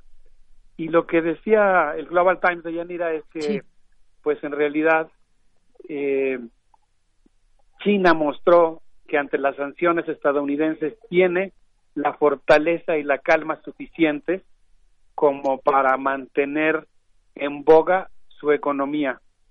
Y yo creo que en esta importantísima reunión entre Xi Jinping y Donald Trump, desde mi punto de vista y todavía como una hipótesis, yo diría que China logró avanzar, logró arrancarle a Donald Trump el compromiso de que no impulsará eh, la aplicación del 25% de aranceles a mercancías que representan 300 mil millones de dólares de comercio anual, logró retirar las sanciones contra Huawei y bueno, pues a cambio China volvió a abrir sus mercados a los productos agrícolas estadounidenses. Yo creo que sin cantar victoria, la reinstalación del Comité Bilateral de Negociación de Asuntos Comerciales entre China y Estados Unidos eh, digamos que representa una tenue posibilidad de que haya un acuerdo a nivel global en esta materia. Así es. Esos temas comerciales son sin duda muy importantes. Y leía yo con atención también, eh, pues este tema sobre la migración, que fue también parte de lo que se habló en esta en esta cumbre.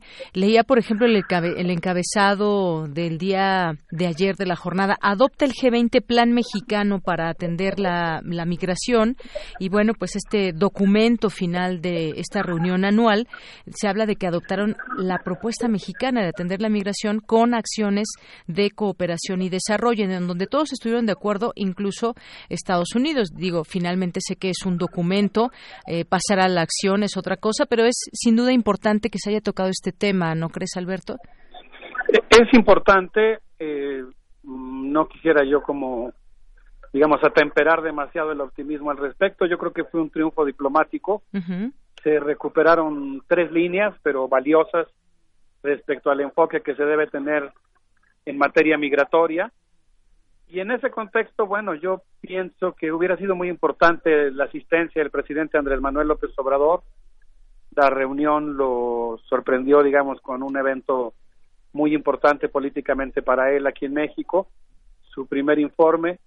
Pero yo tengo la impresión de Yanira, no sé si coincides conmigo en que en realidad la brillante trayectoria diplomática mexicana ha tenido un efecto pues podríamos decir, ontológico en el mundo.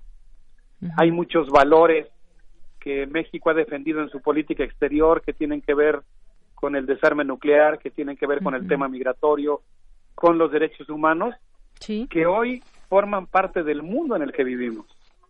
Este mundo convulso, contradictorio, también tiene algunas normas internacionales, algunas instituciones que son sin lugar a duda positivas, y yo creo que hay una especie podríamos decir, de objetivación de la política exterior mexicana que forma parte muy importante del mundo en que vivimos y creo que en ese contexto, como lo muestra el propio triunfo parcial pero importante que obtuvo la diplomacia mexicana, pues es muy importante que México esté presente en esos foros y en otros que son más relevantes todavía, por ejemplo en Naciones Unidas, para defender valores que son importantes para todos los mexicanos.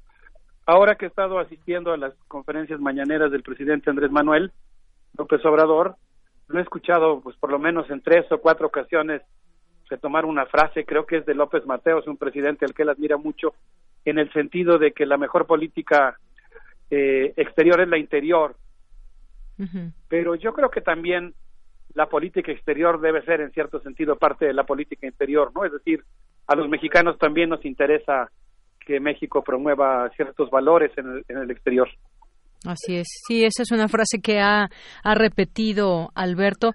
Y bueno, también finalmente el hecho de hacer presencia, eh, más allá de estos documentos que se firmen, esos eh, momentos donde hay posibilidad de conversar con algún mandatario, eh, iba a ser una posibilidad que pues pudiera platicar con Donald Trump, el presidente Andrés Manuel López Obrador. No lo hizo él, pero sí lo hizo el canciller Marcelo Ebrard. Estuvo, pues, un, se habla de que hoy ocho minutos con el presidente Donald Trump. Al final dijo que lo que le dijo es que tenían ellos buenos indicadores y que van bien las cosas. Eso fue lo único que se dio a conocer.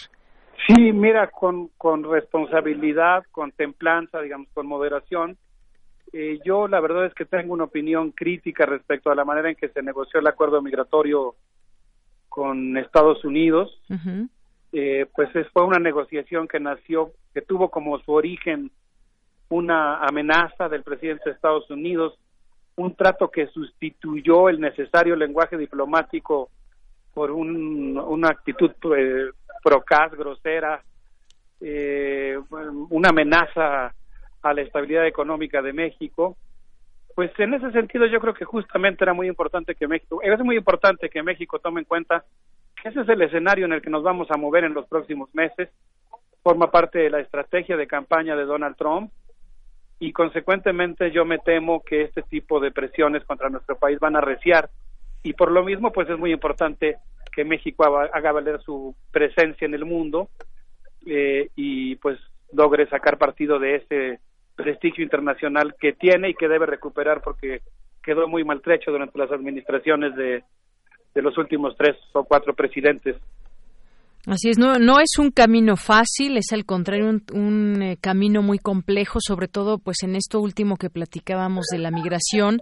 Eh, parece ser que pues le explotó a, Andrés Manuel, el presidente, esta bomba donde vemos esos flujos de migrantes como en ningún momento se habían ido, se habían visto, eh, o por lo menos son tan visibles y los vemos ahí de distintas nacionalidades.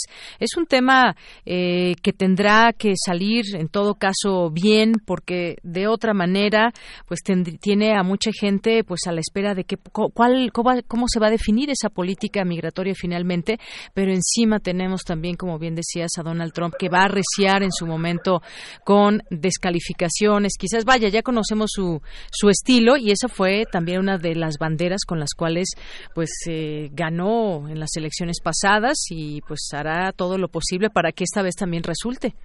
Sí, yo creo que hay un amplio consenso en la sociedad mexicana digamos que aquilata y valora la prudencia con la que ha actuado el presidente Andrés Manuel López Obrador pero creo que no deberíamos confundir la prudencia o la diplomacia que son necesarias con las concesiones a la soberanía y creo que pues tenemos que atender a una tarea que es estudiar a profundidad qué condiciones han construido la vulnerabilidad de nuestro país en donde yo pondría como variable número uno pues esta dependencia con Estados Unidos fincada en el Tratado de Libre Comercio. Si, si me permites, y a reserva de retomar en algún momento este tema migratorio, regresando a la reunión del G20, yo eh, pude advertir que una de las preocupaciones actuales de la Unión Europea que se expresó durante la reunión es justamente que haya un nuevo flujo migratorio hacia Europa provocado por las tensiones militares que hay en el Golfo de Omán. Y a mí se me ocurría una analogía cuando vi la reunión que tuvieron Donald Trump y el príncipe heredero de Arabia Saudita Mohammed bin Salman con una película de Tarantino con Pulp Fiction, en la cual no sé si recuerdas, pero hay una escena en la que llega Harvey Keitel, Harvey Keitel a ayudar a Samuel L. Jackson y a otro de los personajes a limpiar un coche que estaba lleno de sangre. Y bueno, pues el, el eh, la Agencia Central de Inteligencia de los Estados Unidos, según el diario The New York Times, responsabilizó al príncipe del asesinato del colaborador del diario eh, The Washington Post. Khashoggi. Eh, exactamente. Sí. Que pues eh, en este caso pues por eso pensaba yo que la reunión de Donald Trump para elogiarlo como un revolucionario, pongo comillas y negritas, refiriéndose a su espíritu modernizador y a la manera en que está socavando a, la monarquía saudí, pues me recordaba esa película, ¿no? Es como alguien que llega a limpiar los restos de un asesinato y a lavarle la cara a un personaje impresentable. Así es, Alberto. Pues bueno, parte de lo que nos comenta sobre esta cumbre de Osaka, Japón, este grupo del G20 y bueno, pues muchas cosas que derivan, derivarán de ello, de estos encuentros, experiencias que finalmente eh, se viven ahí en este lugar y en donde pues eh, por parte de México participó el canciller. Bueno, hoy aquí en y hoy aquí en México, pues seguramente dentro de este eh, mensaje que se dará a un año de ganar las elecciones el presidente y casi siete meses de gobernar este país, pues también estaremos muy atentos a lo que diga. De ahí dependen muchas cosas. Eh, posiblemente también hable de este problema de la migración o de las relaciones internacionales. Ya lo escucharemos y dentro de lo que te escuchamos también también siempre dentro de estos mundos posibles. Y yo te pregunto ya por último para despedirnos, ¿es posible el cambio? ¿Está en marcha el cambio? ¿Cómo ves? Pues mira, yo creo que estoy, por cierto, aquí muy cerca en el primer cuadro, ¿Sí? a punto de, pues, eh, mm, acercarme al evento para cubrirlo como parte de, la cobertura periodística de nuestra estación de Radio UNAM. Eh, obviamente muy atento a lo que ocurre. Y yo diría que, pues, este, básicamente podemos celebrar el espíritu de cambio, la politización. Eh, yo diría que incluso dentro de las cosas que podemos celebrar es haber movido el principio de realidad que existía en nuestro país. Comparado con cómo estábamos hace un año, pues están pasando cosas que parecían imposibles. Sin embargo, yo creo que hay que ser muy cautelosos y pues cumplir con nuestra responsabilidad como sociedad civil yo creo que estamos en un panorama complejo, hay cosas que no quedan claras, hay contradicciones y hay errores y cosas que yo creo que nosotros tenemos que pues vigilar y hacer que se cumplan porque de alguna manera eh, pues se puede decir que traicionan los compromisos y lo que la sociedad mexicana esperaba. Lo digo así muy brevemente porque obviamente pues hay mucho que analizar, es un Claro que sí. Es un comentario breve, digamos, para tratar de resumir lo que creo que hay que celebrar, lo que no está claro y lo que creo que hay que corregir. Así es. Bueno, pues sí, es un tema del que seguiremos hablando, por supuesto, desde distintas voces y desde distintas ópticas. Bueno, pues Alberto, muchas gracias por estar aquí en Prisma RU. Muchas gracias, pues me despido llamando a todos nuestros amigos de Radio UNAM a seguir observando atentamente el panorama internacional y los misterios del poder político global que guarda el castillo de Osaka. Así es. Muchas gracias y un abrazo, Alberto. Un abrazo, Dianira. Hasta luego. Alberto Betancourt, doctor en Historia, profesor y coordinador del proyecto Observatorio del G20 de la Facultad de Filosofía y Letras de la UNAM, con estos temas de lo que sucedió allá en Japón y también una mirada de lo que pasa aquí en México. Continuamos. Relatamos al mundo. Relatamos al mundo.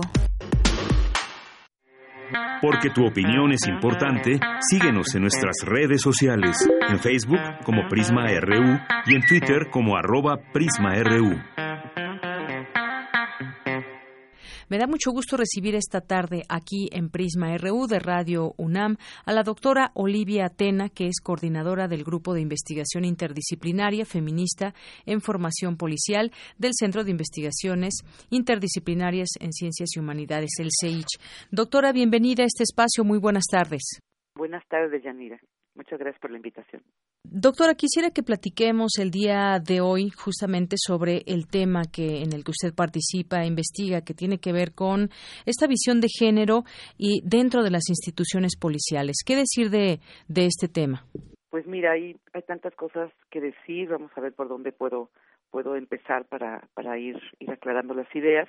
Entonces, este, este tema surge, eh, pues ya hace, yo creo que más de 10 años, sí, fácil, eh, cuando yo empecé a trabajar con la policía de la Ciudad de México. Mi línea de investigación es sobre trabajo, el tema de trabajo y género.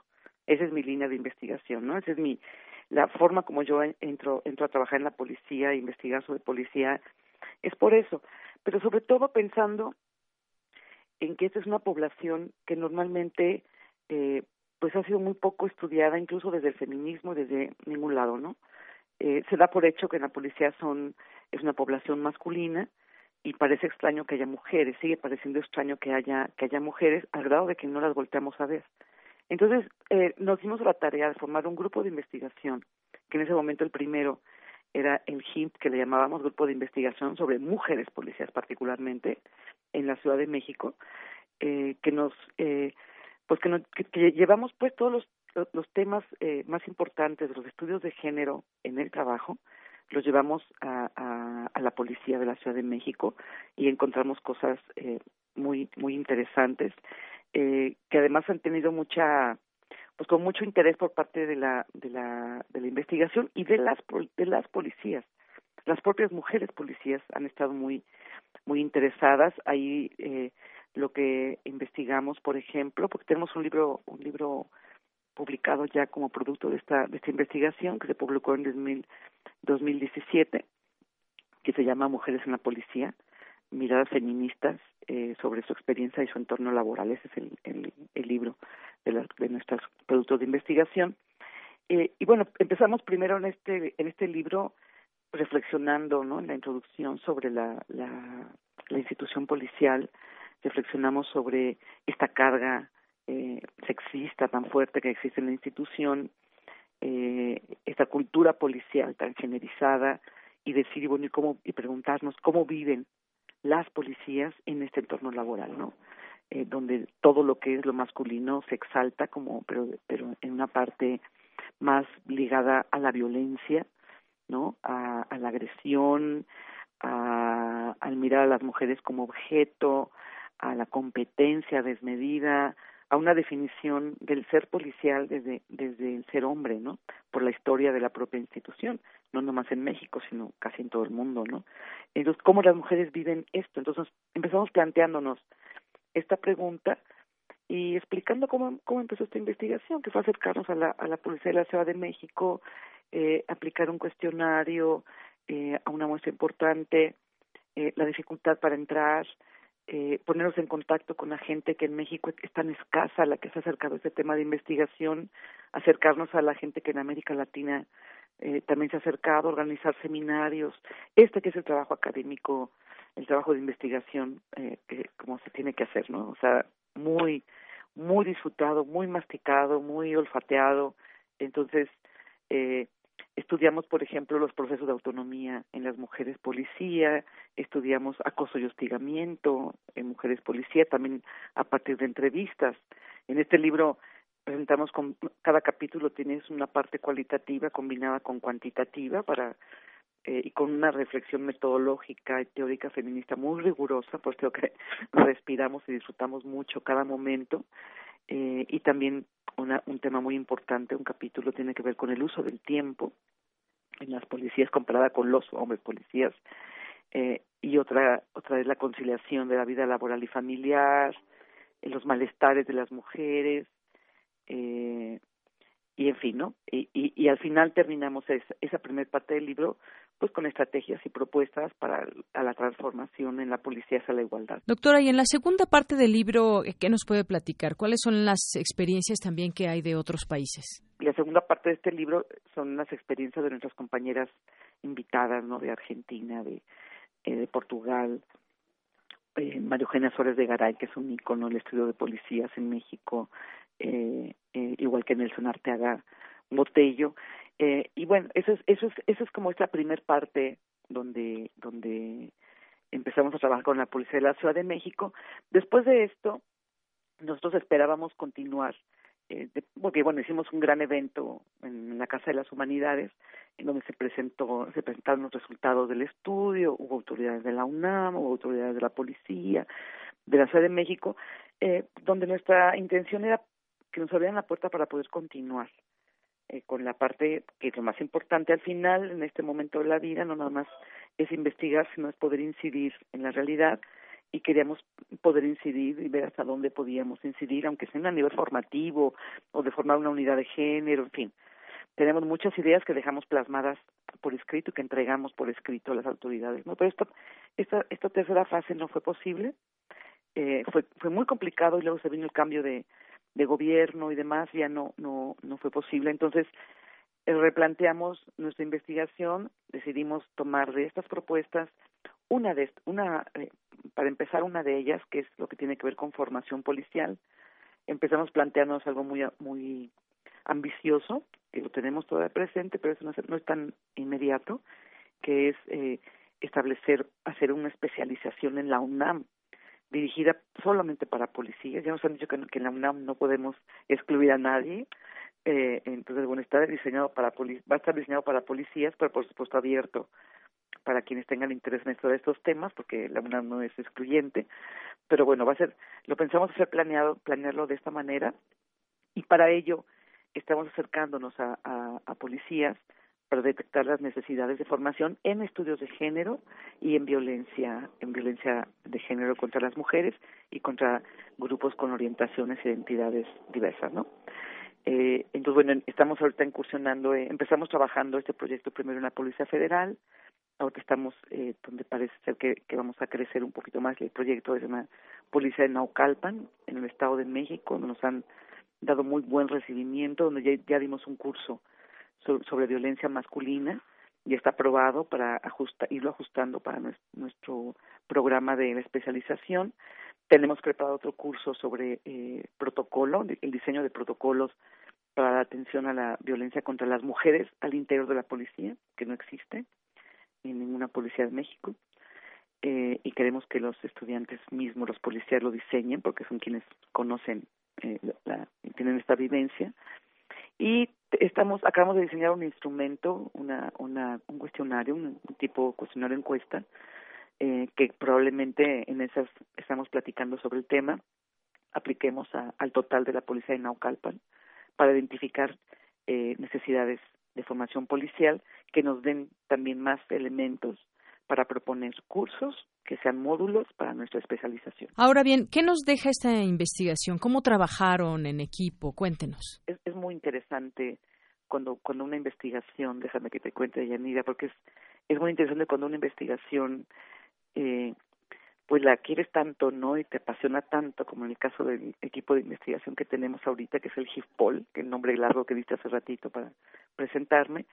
Eh, es un grupo muy, muy eh, conformado por estudiantes y académicas y académicos de dentro y fuera de la UNAM, principalmente la UNAM, con esta pasión por la investigación, pero también por la transformación. Y bueno, yo eh, tengo un gran compromiso político, feminista, eh, en este en relación con este tema y con muchos otros que me llevó a acercarme a una convocatoria que hubo para para ser parte del Parlamento de Mujeres de la Ciudad de México.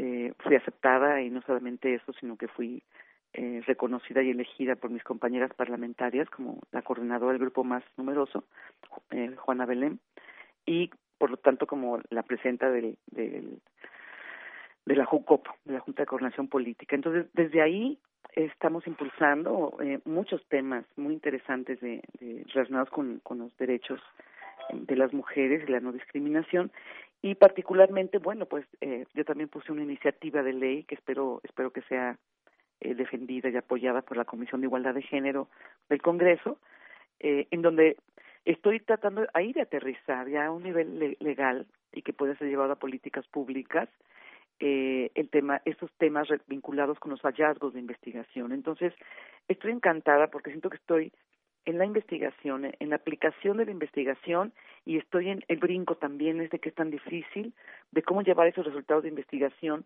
para cambiar leyes y cambiar políticas públicas, ¿no? Eh, particularmente la iniciativa que yo acabo de enviar justamente ayer eh, pasó por los dictámenes de la Comisión de Derechos Humanos y la Comisión eh, de, de Seguridad Ciudadana del Parlamento de Mujeres, eh, eh, tiene que ver con, con, la, con la propuesta de, de, cambiar un artículo de la Constitución de la Ciudad de México para que entre otros órganos que se, que se han formado. Esto, esto y aparte también eh, coordinar cursos que tengan que ser obligatorios para todo el personal policial, incluyendo desde mandos hasta los más eh, de más bajo rango, en cuestiones de género y, y, y, violencia eh, de género contra mujeres a todos los niveles, ¿no? Entonces, eh, pues estoy muy entusiasmada. Yo no sé qué va a pasar con la iniciativa, por lo pronto he aprendido a hacerlo y creo que de esta manera se avanzando. Muy bien, doctora, pues le agradezco mucho esos minutos con Prisma RU de Radio UNAM para hablarnos de este tema donde hay todavía mucho, mucho por hacer. Doctora Olivia Tena, muchísimas gracias. Bueno, no hay de qué, al contrario. Hasta luego. Fue la doctora Olivia Tena, coordinadora del Grupo de Investigación Interdisciplinaria Feminista en Formación Policial del Centro de Investigación Interdisciplinaria en Ciencias y Humanidades, el CEICH de la UNAM. Continuamos. Porque tu opinión es importante, síguenos en nuestras redes sociales, en Facebook como Prisma RU y en Twitter como arroba PrismaRU. Queremos escuchar tu voz. Nuestro teléfono en cabina es 55 36 43 39.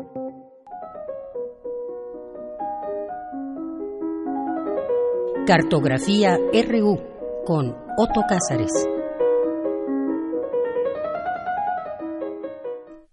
¿Qué tal, Otto Cázares? ¿Cómo estás? Muy buenas tardes. Hoy te escuchamos vía telefónica, extrañamos tu presencia aquí en cabina. Muy buenas tardes. Muy buenas tardes, querida Deyanira. Te saludo, en efecto, a la distancia, pero no obstante con el mismo cariño y la entrega de siempre. Saludo también a los radioescuchas.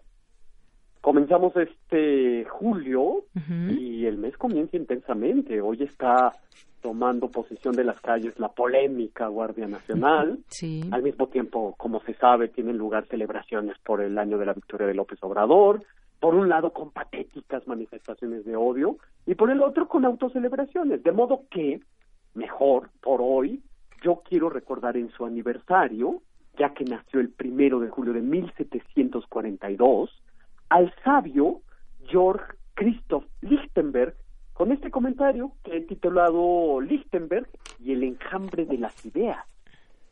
A ver qué les parece. Muy bien, te escuchamos. Eh, Georg Christoph Lichtenberg fue un sabio, físico, astrónomo y escritor satírico.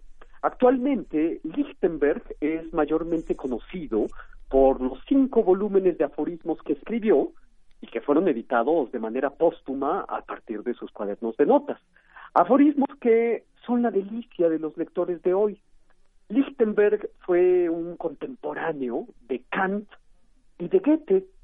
Con Goethe, de hecho, sostuvo una nutrida correspondencia. Fue Lichtenberg, de hecho, el asesor oportuno de una malhadada teoría del color de Goethe, que fue un empecinamiento científico del poeta. Lichtenberg fue profesor de física, astronomía, de ciencias naturales, calculó eclipses y conjunciones planetarias, construyó el primer para, pararrayos en la ciudad alemana de Gotinga, y además de sus estudios sobre gases y globos aerostáticos, Lichtenberg investigó la electricidad junto a Watt y descubrió las llamadas figuras de Lichtenberg, que son unos eh, relámpagos congelados en una vitrina. Probablemente si los que me escuchan lo busquen en Google podrán ver estas famosas eh, figuras de Lichtenberg, son relámpagos que pueden exhibirse para su estudio como mariposas en el estudio de un entomólogo. Lichtenberg fue además uno de los primeros cartografistas de la Luna, sucesor de los trabajos lunares de Tobias Mayer, y hay de hecho un cráter lunar llamado con su nombre. Fue admirado enormemente por Friedrich Nietzsche y por toda la legión de escritores que escriben en breve formato. Como ilustrado alemán, fue, no obstante, un precursor de una sensibilidad romántica, porque era irónico, creía en la potencia creadora creadora de los sueños, y de ahí el interés que Freud mostró por nuestro personaje, temía la nostalgia de la muerte, muy alemana, muy novaliciana, y se lo asocia constantemente con el movimiento Sturm und Drang, un movimiento que puede traducirse como tormenta e ímpetu, eh, a medio camino entre la ilustración y el romanticismo, porque Lichtenberg era un científico acabado, pero que creía en la migración de las almas, un científico que sabía soñar, como lo llama Walter Benjamin en una obra radiofónica de la que hablaré en un momento. Podría decirse de él lo que él mismo apuntó en uno de sus aforismos, que poseía enjambres de ideas extrañísimas que afluían a su cabeza. En la primera página de uno de sus cuadernos de apuntes, el gran aforista que fue Lichtenberg escribió, como si se tratara de una frase que determinara toda su actividad posterior, escribir toda una vía láctea de ocurrencias. Y es que Lichtenberg pensaba que el mundo era un museo inagotable. En sus cuadernos conviven observaciones teóricas con observaciones acerca de los helados de la India, lo mismo conviviendo con ocurrencias sobre la luna, enjambre de ideas a través de frases relampagueantes que resultan siempre shocks intelectuales o cortocircuitos. Aparecen en sus notas teorías, ingeniosos juegos de conceptos, ingeniosos juegos de palabras, palabras y despalabras, porque escuchen ustedes este aforismo que parece adelantársele a los juegos de despalabras de Samuel Beckett. Un cuchillo, pero sin mango y sin navaja. Es decir, primero da el objeto, el cuchillo, y después lo desintegra en el espacio conceptual, sin mango y sin navaja. Lo que creo que resulta muy atractivo de los cuadernos de notas de Lichtenberg es la utilización del humor como la más sutil de las herramientas para entender el mundo. Goethe escribió sobre él, cuando Lichtenberg hace un chiste, es que hay en él un problema oculto. Y tiene razón. Para que se den una idea, a un trabajo temprano de crítica literaria, Lichtenberg le dio por título Historia natural de los malos poetas. Creo que esto lo pinta de cuerpo entero. Otro artículo satírico de Lichtenberg fue titulado Gracioso mensaje de la Tierra a la Luna, que por cierto Walter Benjamin tomó como modelo para su obra radiofónica.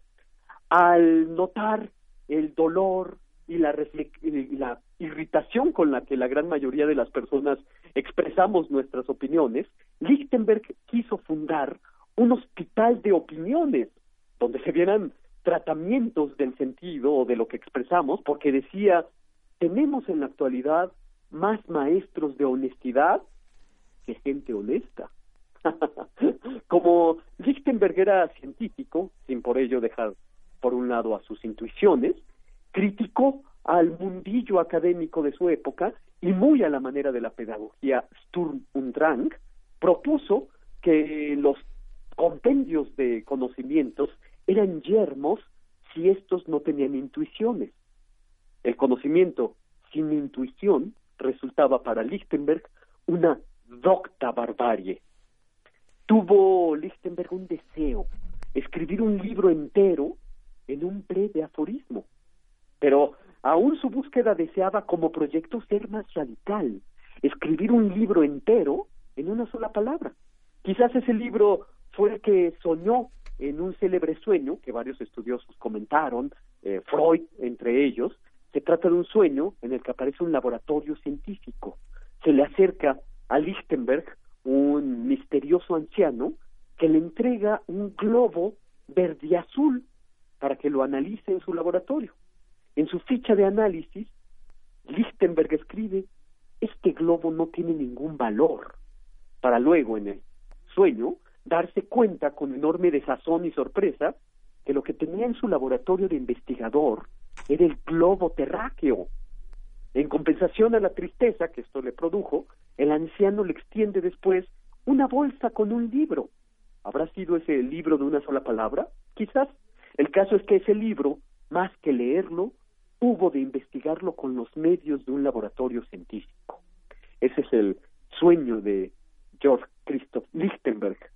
Parece ser que Lichtenberg fue un gran solitario, eh, escribió en un aforismo, el hombre gusta de la compañía, aunque solo sea la de una vela encendida. Pero fue Lichtenberg un solitario enamoradizo, se, enamoró, se enamoró ya como profesor universitario, de una joven florista de 13 años de nombre María Dorotea, que vendía flores de papel a los transeúntes de la ciudad. Lichtenberg la adoptó, vivió con ella, la enseñó a escribir, a calcular, y después María Dorotea murió sorpresivamente de tan solo 17 años. Existe, de hecho, una hermosísima carta que quedó interrumpida por el llanto, que le impidió continuar la escritura, una carta de Lichtenberg de principios de 1783, compendiada en el hermoso libro de Walter Benjamin, Cartas de los Alemanes. Hay, por último, una obra radiofónica auténticamente de ciencia ficción, titulada así precisamente, Lichtenberg, escrita en 1932 por Walter Benjamin para Radio Berlín, una obra que nunca se transmitió, por cierto. Este es un buen día, en el aniversario de Lichtenberg, para recordar la obra radiofónica que, como el cuchillo sin mango y sin navaja, es una obra radiofónica sin ondas hercianas y sin sonido. Aparece en la obra radiofónica una plenaria de un comité lunar, unos seres lunares están buscando con un telescopio a Lichtenberg en la Tierra. Lo logran entreverar desde la Luna. Estos seres lunáticos no solamente usan telescopios, también usan un oneiroscopio, que es un telescopio con la cualidad de poder introducirse a los sueños de Lichtenberg para verlo tal y como él mismo se percibe en sueños. Un científico que sueña, dicen los seres lunares sobre Lichtenberg, en la órbita radiofónica de Walter Benjamin. Alguien que no tiene otra elección más que formarse su propia opinión sobre cualquier cosa.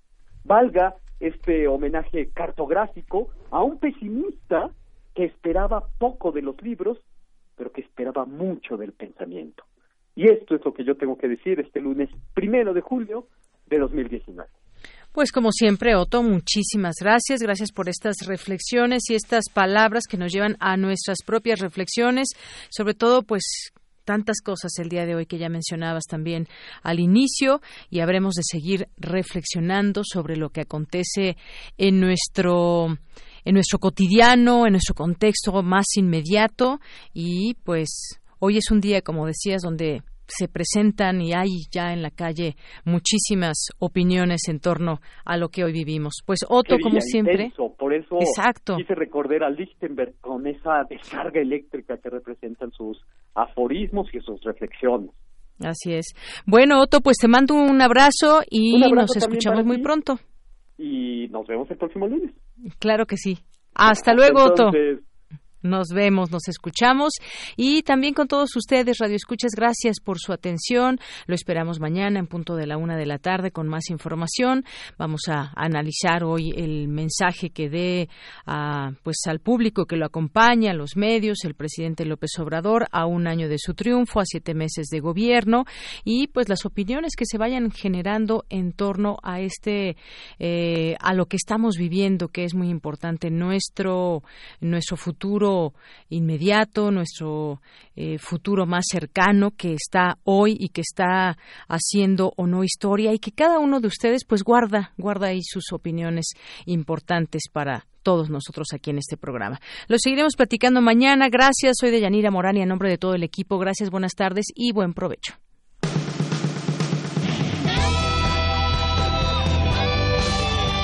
Prisma RU. Relatamos al mundo.